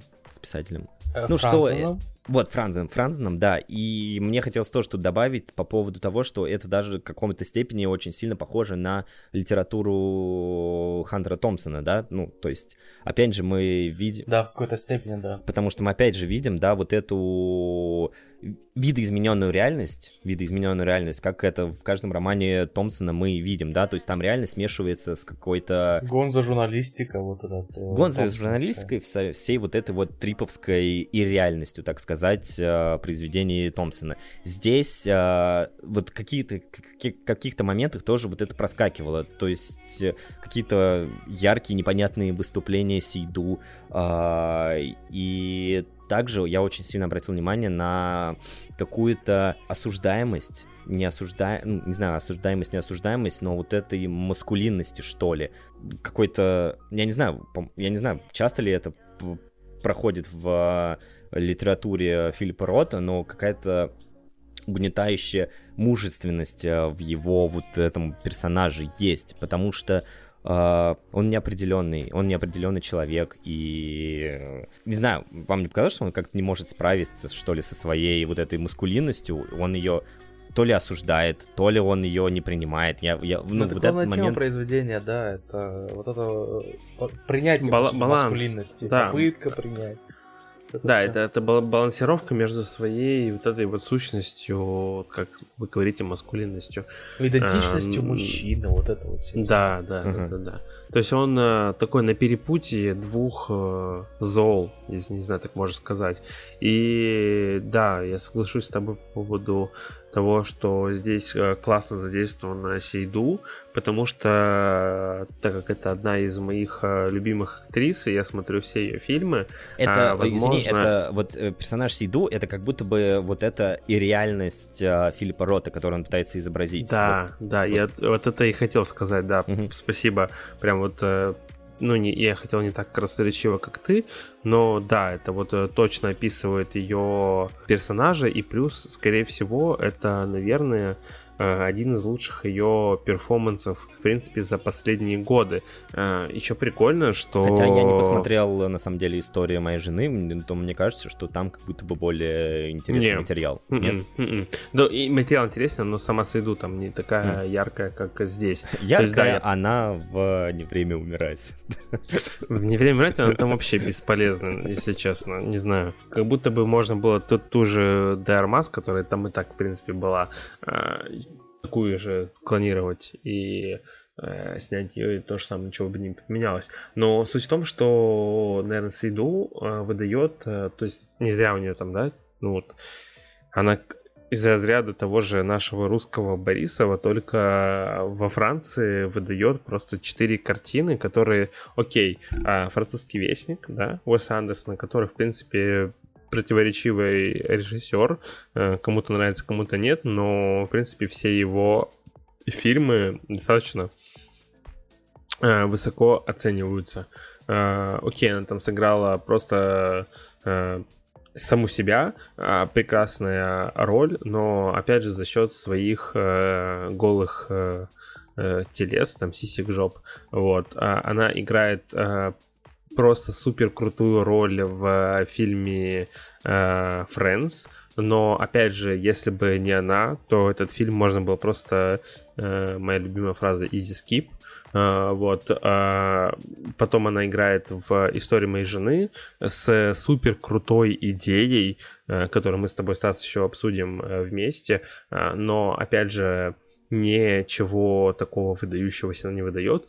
А тут она вылетает в с ноги, как мы тоже с тобой любим говорить, в внебрачной связи. Серега, доброй ночи.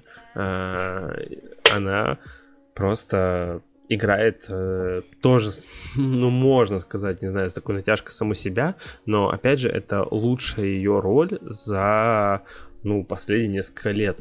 Потому что, окей, когда мы ее видели в такой яркой роли? Наверное, в «Жизнь Адель», но этот фильм, собственно, тоже отсылает. Помните, когда в, под конец фильма она говорит Жизнь Адель о... существует только ради того, как... Э, только ради этой прекрасной лесбийской сцены. Больше этот фильм не существует, в принципе, для меня.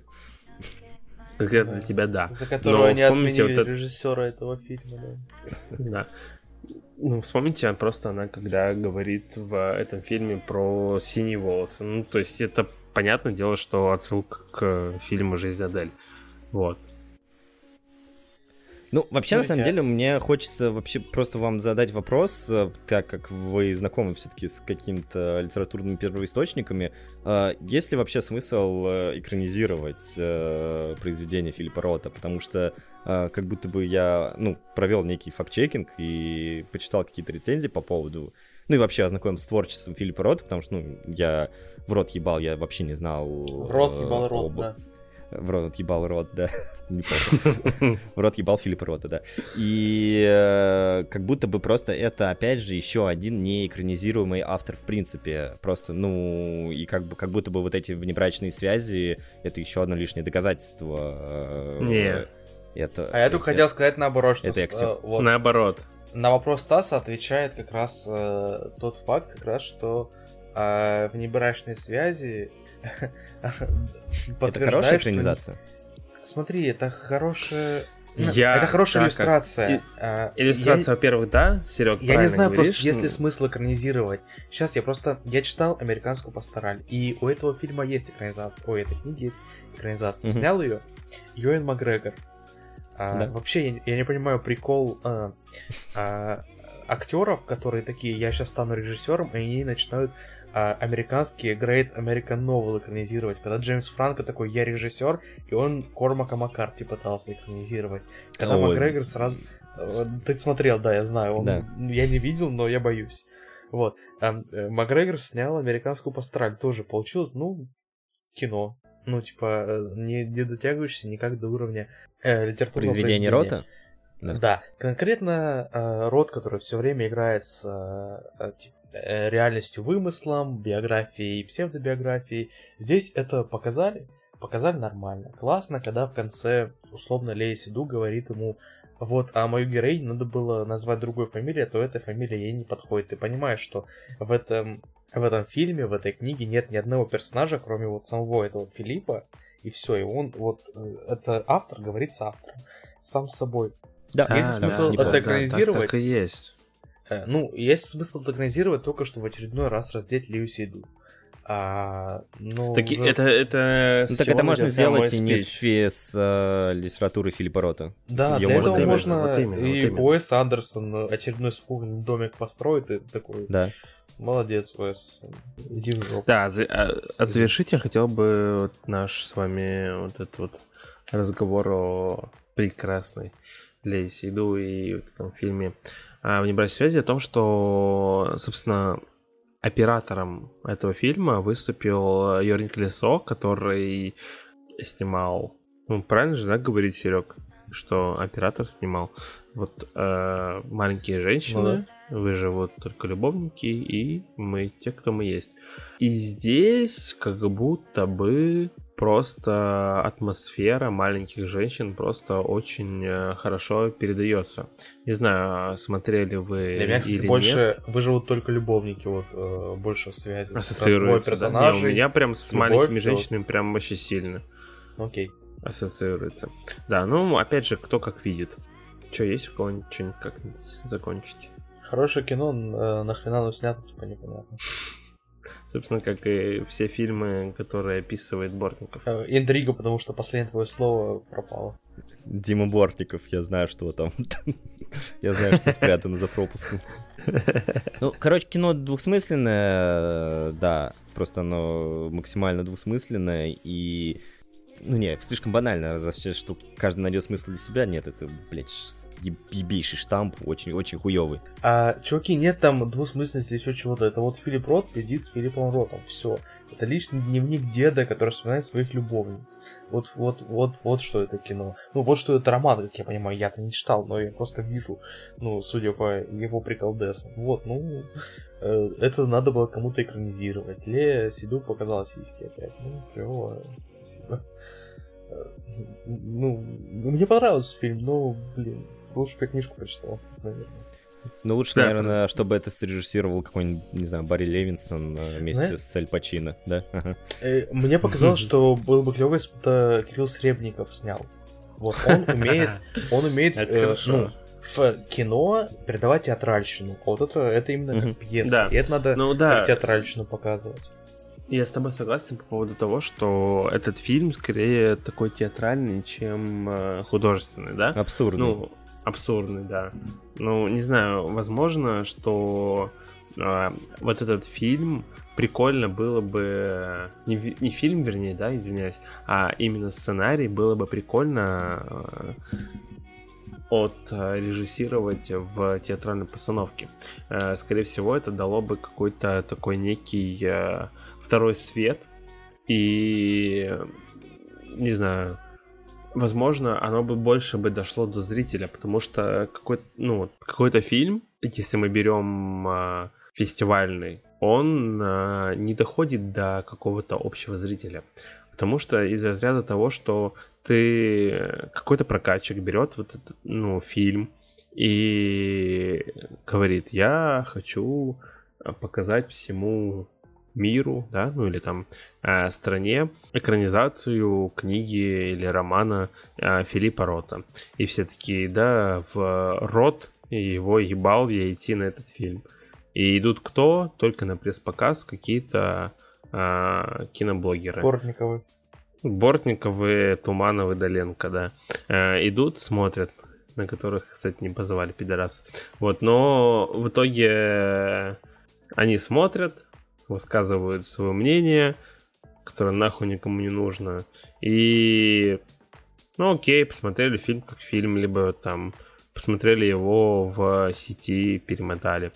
Но, опять же, прикольно такой фильм смотреть в, правильно ты говоришь, в монотеатре, потому что, скорее всего, оно больше откликнется.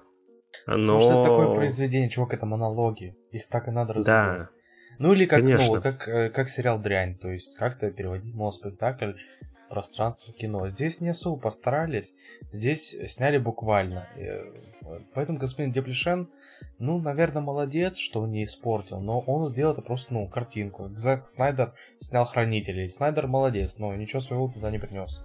Так вот именно, да, ты прав. То, что э, ты просто берешь, показываешь какой-то фильм на- в Каннах, ну, он либо выстреливает, либо нет. В данном случае не выстрелил, но он и не показал плохим его. Ну, я не знаю, почему критики так э, жестко о нем высказались, что это прям настолько плохо. Нет, Я не это читал, обычное но- кино. Это я почитал, это обычное кино. Ну, то есть это не хуево и не шедевр. Это просто вот фильм, который ты посмотрел, ну, либо что-то выцепил для себя, либо что-то нет. Оно не дает тебе что-то иносказательное. Оно Ну, не тебе знаю, короче, просто смотри. показывает, повествовать. Это иллюстрация, это хорошая иллюстрация. Мне этот фильм понравился, не просто обычное кино.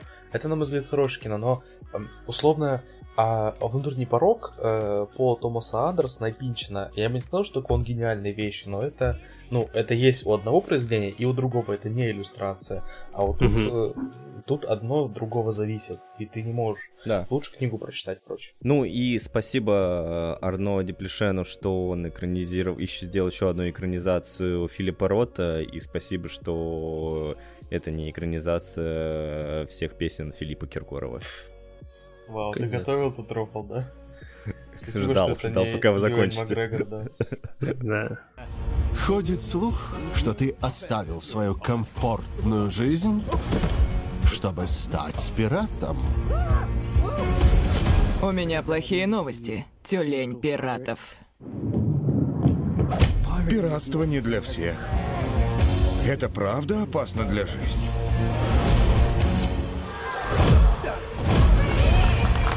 Приветствую, я Черная Борода. Большая честь, сэр. Очень. Мы пойдем туда и захватим их. А, ну, в общем, пока Дисней судится с Джонни Деппом, а, Тайка Вайтити выпускает свой новый проект про золотой век э, пиратства. А, Сериал новый от э, телеканала Россия, блядь. От HBO Max Original. Вот, это оригинальный сериал, который... Который был, такой, такой же был и вот, точнее, DMZ, тоже был от HBO Max. А, да. И о чем сериал? Э, 18 век. Э, Есть э, некий аристократ Стит Боннет, который, кстати, по-моему, реальная личность, если не ошибаюсь. Мгм. Вот, он очаровывается некой романтикой пиратских приключений, э, отказывается от всего, бросает свою жену, детей, покупает корабль и отправляется грабить всякие торговые суда. И сразу хотел обсудить эту личность э, Стида Боннета. То есть, да, это реально историческая личность. Э, он родился в семье аристократов на острове Барбадос. И после смерти своего отца он наследовал внушительное состояние. Потом он женился, хочется этот э, Стас Оксимирон отсил, женился на прачке, это да. Хуйня, да. Вот, э, женился, но в своей семье он не обрел счастья и вообще, по-моему, оказался геем в итоге. И просто приобрел судно, назвал его «Месть», нанял команду, ну и отправился в плавание.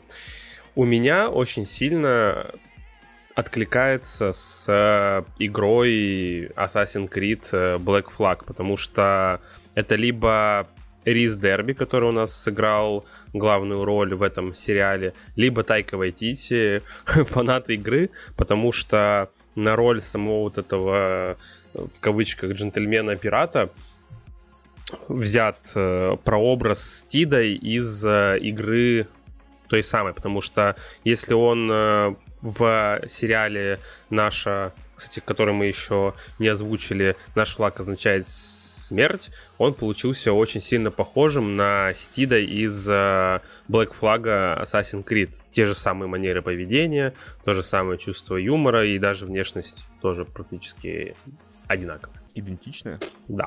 Ну, мне кажется, стоит э, еще обозначить, сколько каждый из нас посмотрел э, серии этого сериала. Я весь. Да, вот мы с Сережей наравне. Четыре серии. Почти что.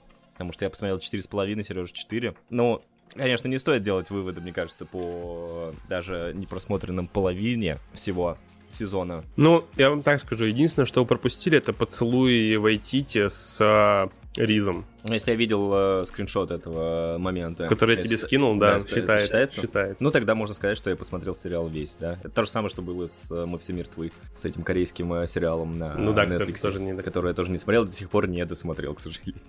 Может, и к счастью. Ладно, окей, смотрите, я просто считаю, что э, немного нелегитимно говорить о том, что э, в обсуждении комедийного сериала, что если ты не досмотрел его, то ты не можешь о нем говорить, потому что в случае с такими условно ситкомами, может, может, ты немного не прав, но можно сделать вывод по первой или первым сериям, потому что если юмор тебе не подходит, э, ты личность, и ты не должен забивать свое драгоценное время, которого у нас не так много в жизни, просмотром целого сезона этого не смешного сериала. Ну, справедливости ради, где каждая серия идет по полчаса, и как будто бы, ну, можно и освоить уже, да. Да, да. Кстати, в, в этом и прикол, что это еще, это еще коротенькое шоу. Э, По сути, если я посмотрел 4 серии по полчаса, я почти столько же, э, я также 2 часа посмотрел сериал DMZ, который намного хуже. Он хотя бы не пытается веселить и э, ну, там нет попыток в юмор. Здесь есть попытки в юмор, но, к сожалению, и они не веселят. Слушай, ну это просто юмор не в тебя, потому что большому количеству людей именно вот этот юмор... Нет, вкатывает. смотри, э, тогда на- нам нужно поговорить о том, э, какой здесь вот этот юмор, потому что что они пытались сделать?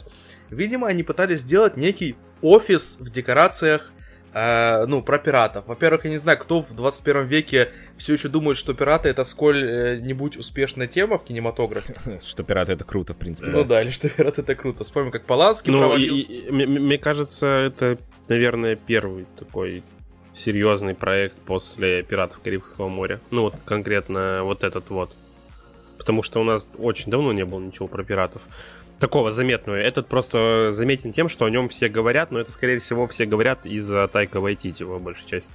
А уж тем более про пиратов, э, геев и вообще со всей этой репрезентацией, Мгм. так мне кажется, это вообще уникальный Ну да, проект. вообще, например, Чувиха пиратка там явно просто потому, что, ну, а, как-то нужно было добавить в этот сеттинг хоть одну девушку, чтобы это могла посмотреть, ну, хоть одна зрительница, а не только фанаты. Да, все мы знаем, что женщины на корабле это к несчастью. Э, Я вообще, ну вот, э, о, о чем пытался сказать. Мне кажется, они пытались сделать вот такой вот сюжетный ход, типа офиса, когда весь такой милый, приятный, но э, некомпетентный человек занимает некую э, командирскую должность, и все соответствующие из этого э, комедийные моменты. Э, Не знаю, что, что здесь не работало, но э, этот сериал больше кринж, чем э, юмор. Как минимум для меня. Мне было довольно тяжело смотреть, э, пока не появился, собственно, звезда шоу Тайка Вайтити. А, ну, я с тобой, кстати, соглашусь, потому что первые три эпизода, да, когда мы еще не видим, а, или первые два эпизода, когда мы еще не видим, три или два, да, когда мы еще не видим Тайку Вайтити, а, ну, я себя заставлял это смотреть, потому что, ну, юмор вообще меня не попадал. А, если мы вспомним тот же мы прячемся в темноте, да, или как у нас его... Мы в тени- что, что мы, что мы делаем, в темноте? тени. В Это, да, про вампиров, Да. которые этих э, спинов... э, которые реальные упыри. У реальных упырей, да. Да. Это спинов. Там юмор также в меня не попадал по первым эпизодам. Ну, там Тайка Вайтити у нас появляется с самого начала, конечно же. Ну, там как будто более благодатная почва для вообще высмеивания всего вот этого вампирского. Мгм. И у нас очень много фильмов про вампиров, э, хороших и плохих, плохих, серьезных и комедийных.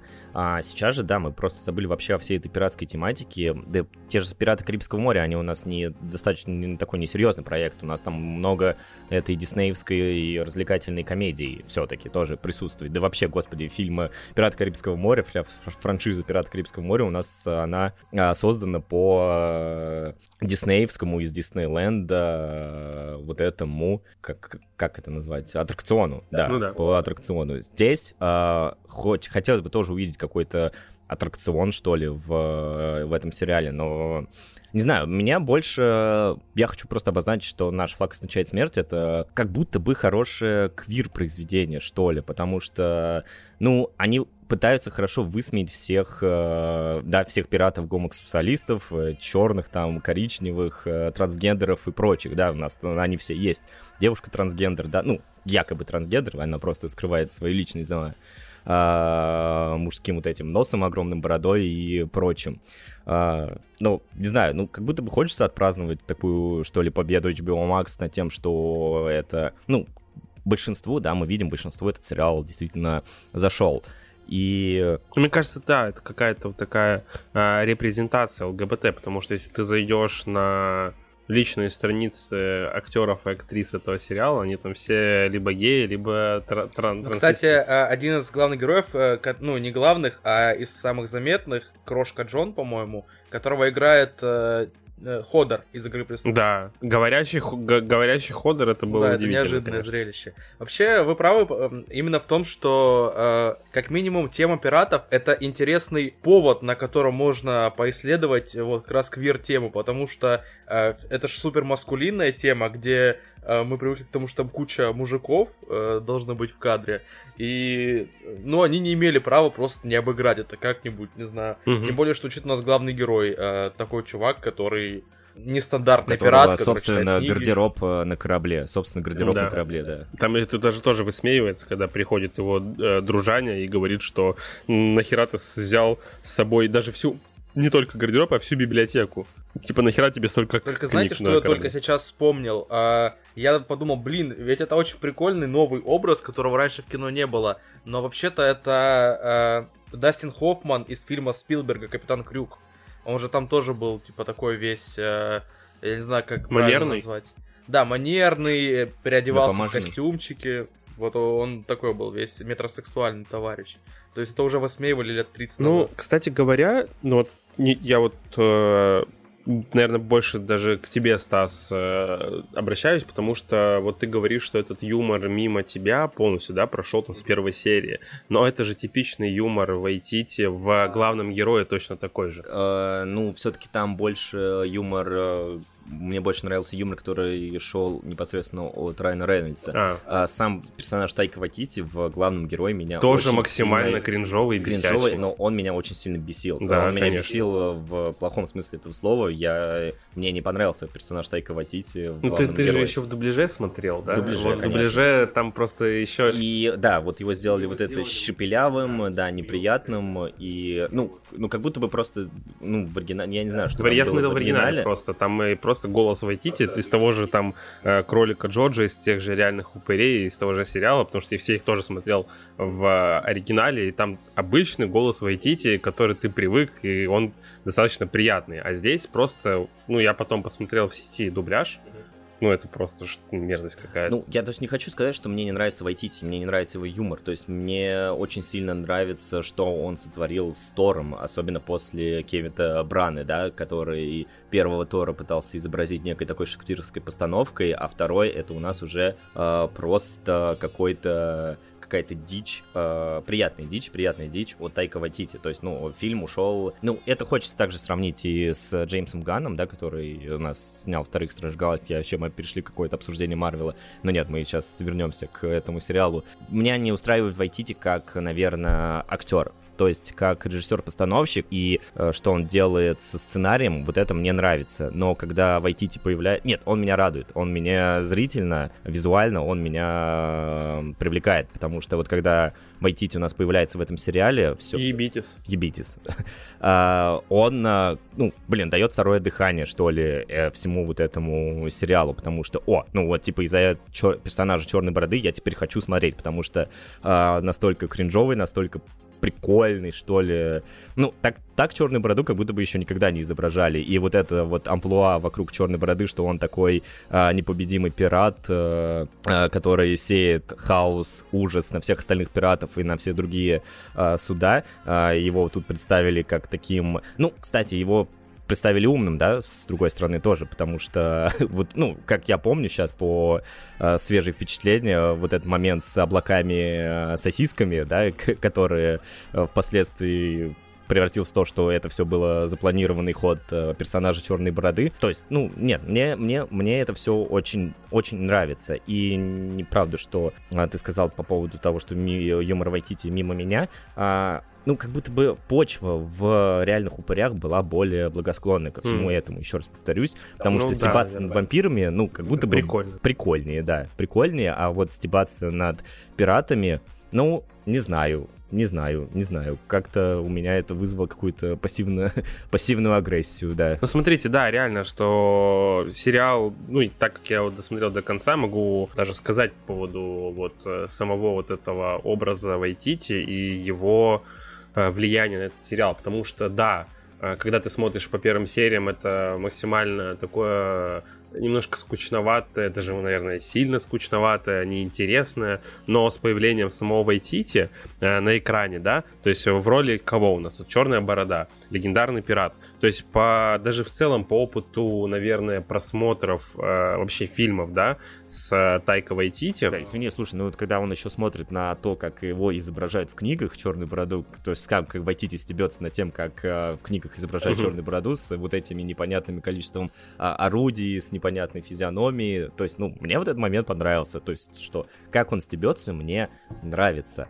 Но если бы это осталось на уровне сценария, и, возможно, если бы Черный Бороду играл какой-то другой актер, а, но с диалогами, которые прописывал бы Вайтити, вообще вот э, руководящий, такая, если бы это была руководящая рука просто Вайтити над всем, но не было бы какого-то его э, физического воплощения в этом сериале, мне бы, наверное, намного больше понравилось. Ну, смотри, э, просто когда э, он появляется в этом всем латексе, да, в, в черном, э, с этой вот огромнейшей бородой, с длинными локонами, просто она, игра самого Вайтити именно здесь, к черной бороды, да, а, она смотрится, не знаю, убедительно, потому что вот вы не досмотрели до конца, там есть прикольный момент, когда он э, в начале серии просто грозно орет э, на кого-то, да, не помню уже на кого конкретно, угрожает ему вырвать глаз, и тут же через несколько минут э, сидит на подоконнике и плачет, обхватив коленки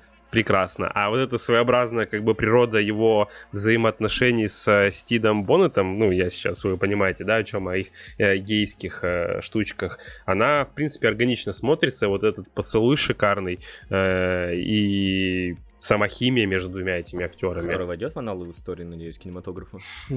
Главное, чтобы она не вошла в анал Вайтити. Класс.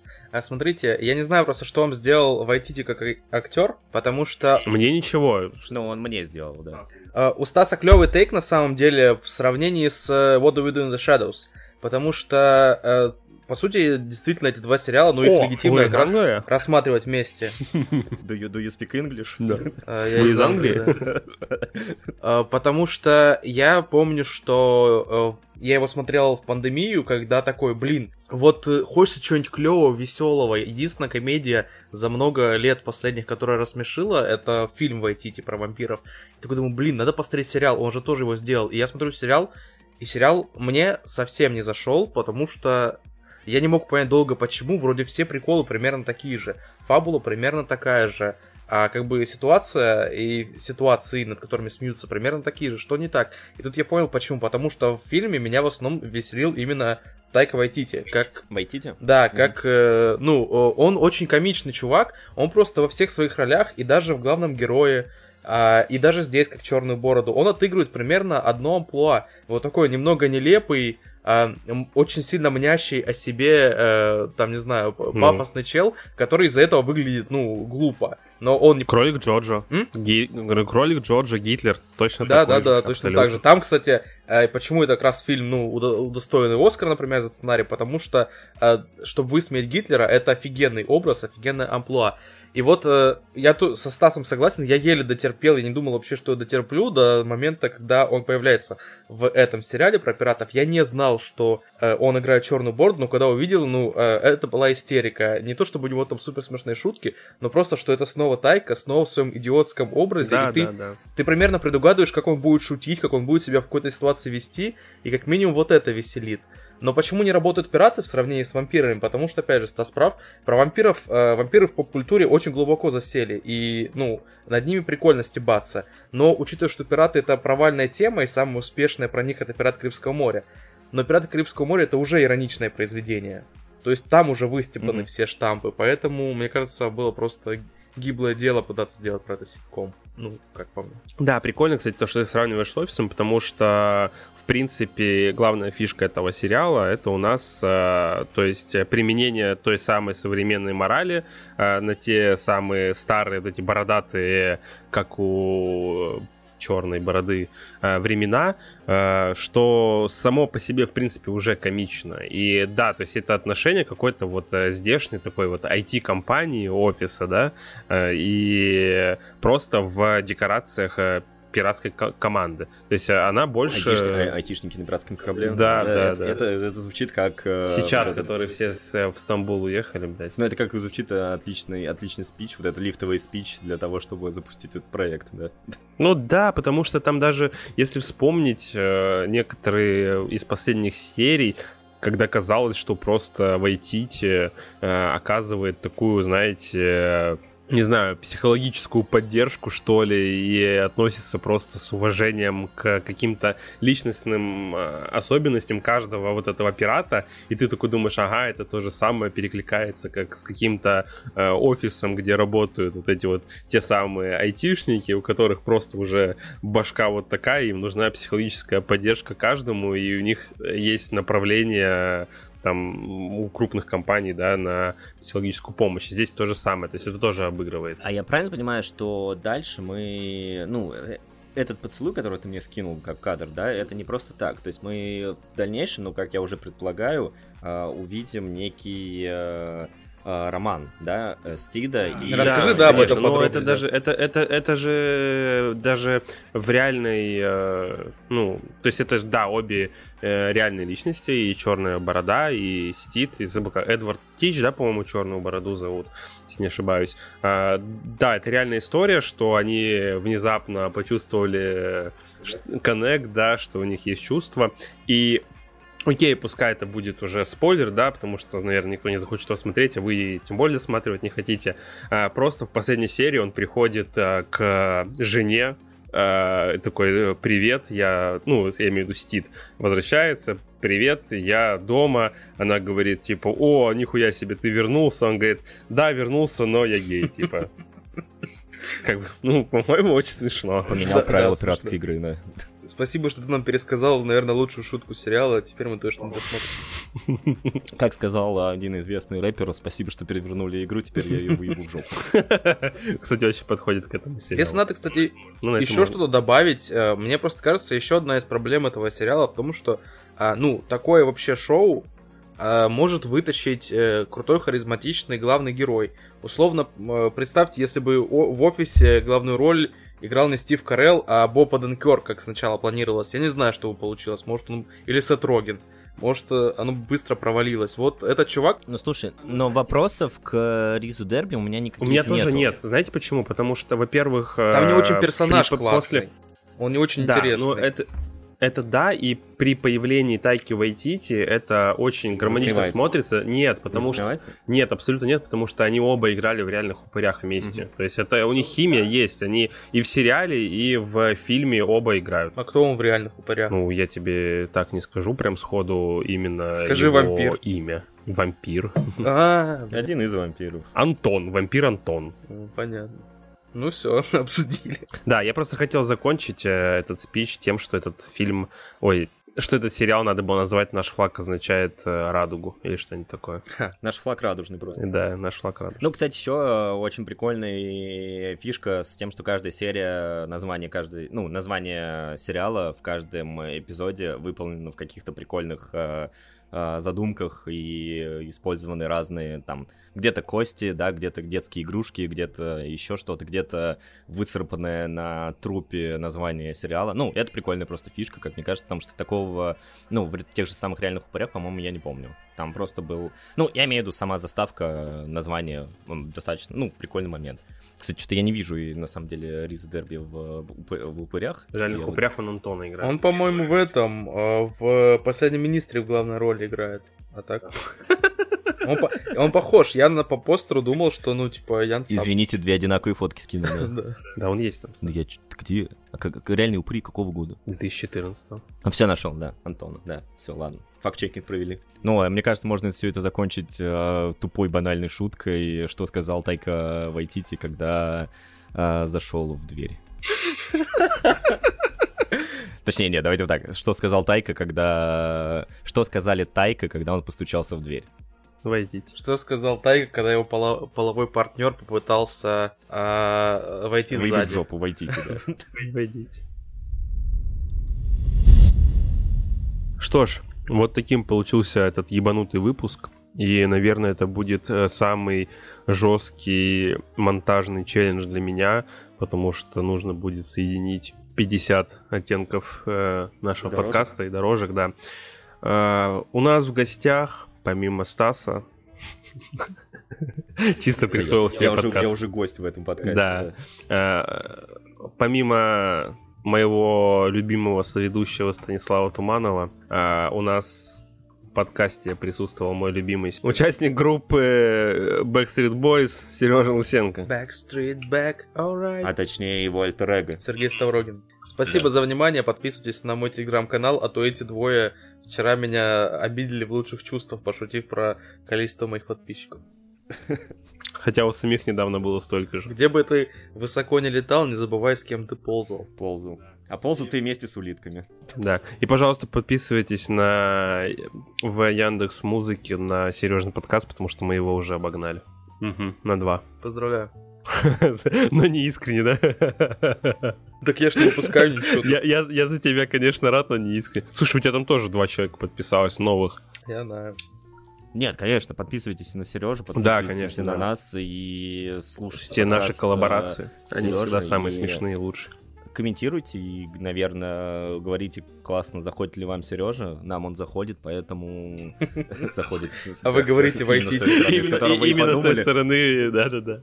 Войдите, звучит по-гейски, я в деле, как говорится. Да. Если, короче, этот подкаст в телеграм-канале соберет 50 лайков, то Сережа запишет свой выпуск подкаста с нами двумя. Но это и так произойдет, если мы будем в прекрасной России будущего. А если в каком-то э, прекрасном будущем мы снова обновим обложку, возможно, мы вставим какую-то прикольную отсылку на Сережу? Сережу или вообще поместим его на... Под стол, блядь. Под стол, да. Да, нормально.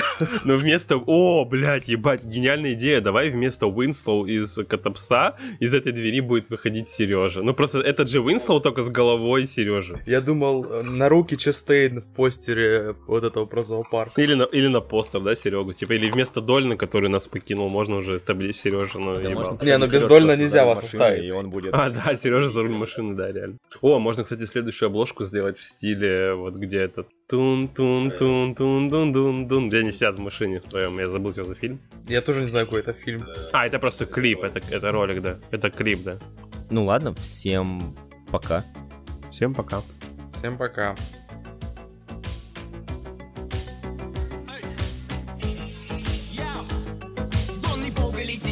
Котомку на плечо. Боль в груди, там тайничок, открытый фонк и не ключом Сколько миль еще, перелет коробки был не в счет. Долгий пыльный час, фургон набит коробками с мерчом. Верим, подтвердит наши постели портативными. Не стрелю два пути, корпоратив или квартирник Схемы однотипны, все теперь МС Ведь смену парадигмы здесь достигли смены парадигмы Теперь рэп многопартийный, бэтлов наплодить Я смотрю в зеркало по типу, сколько бед наворотил. Ты я весь рэп проводил, но все время в пути. У индустрии нервный тик, волокартин, стена картинам Заберите суд, ну победители не судят Мы первые кроманьонцы, мы выбились в люди. Не пизди, я кладу на вас челюсть пятикратно Ведь мы выступаем сильно, будто челюсть пятикратно Мы весь море песни коротко про то, что Уж который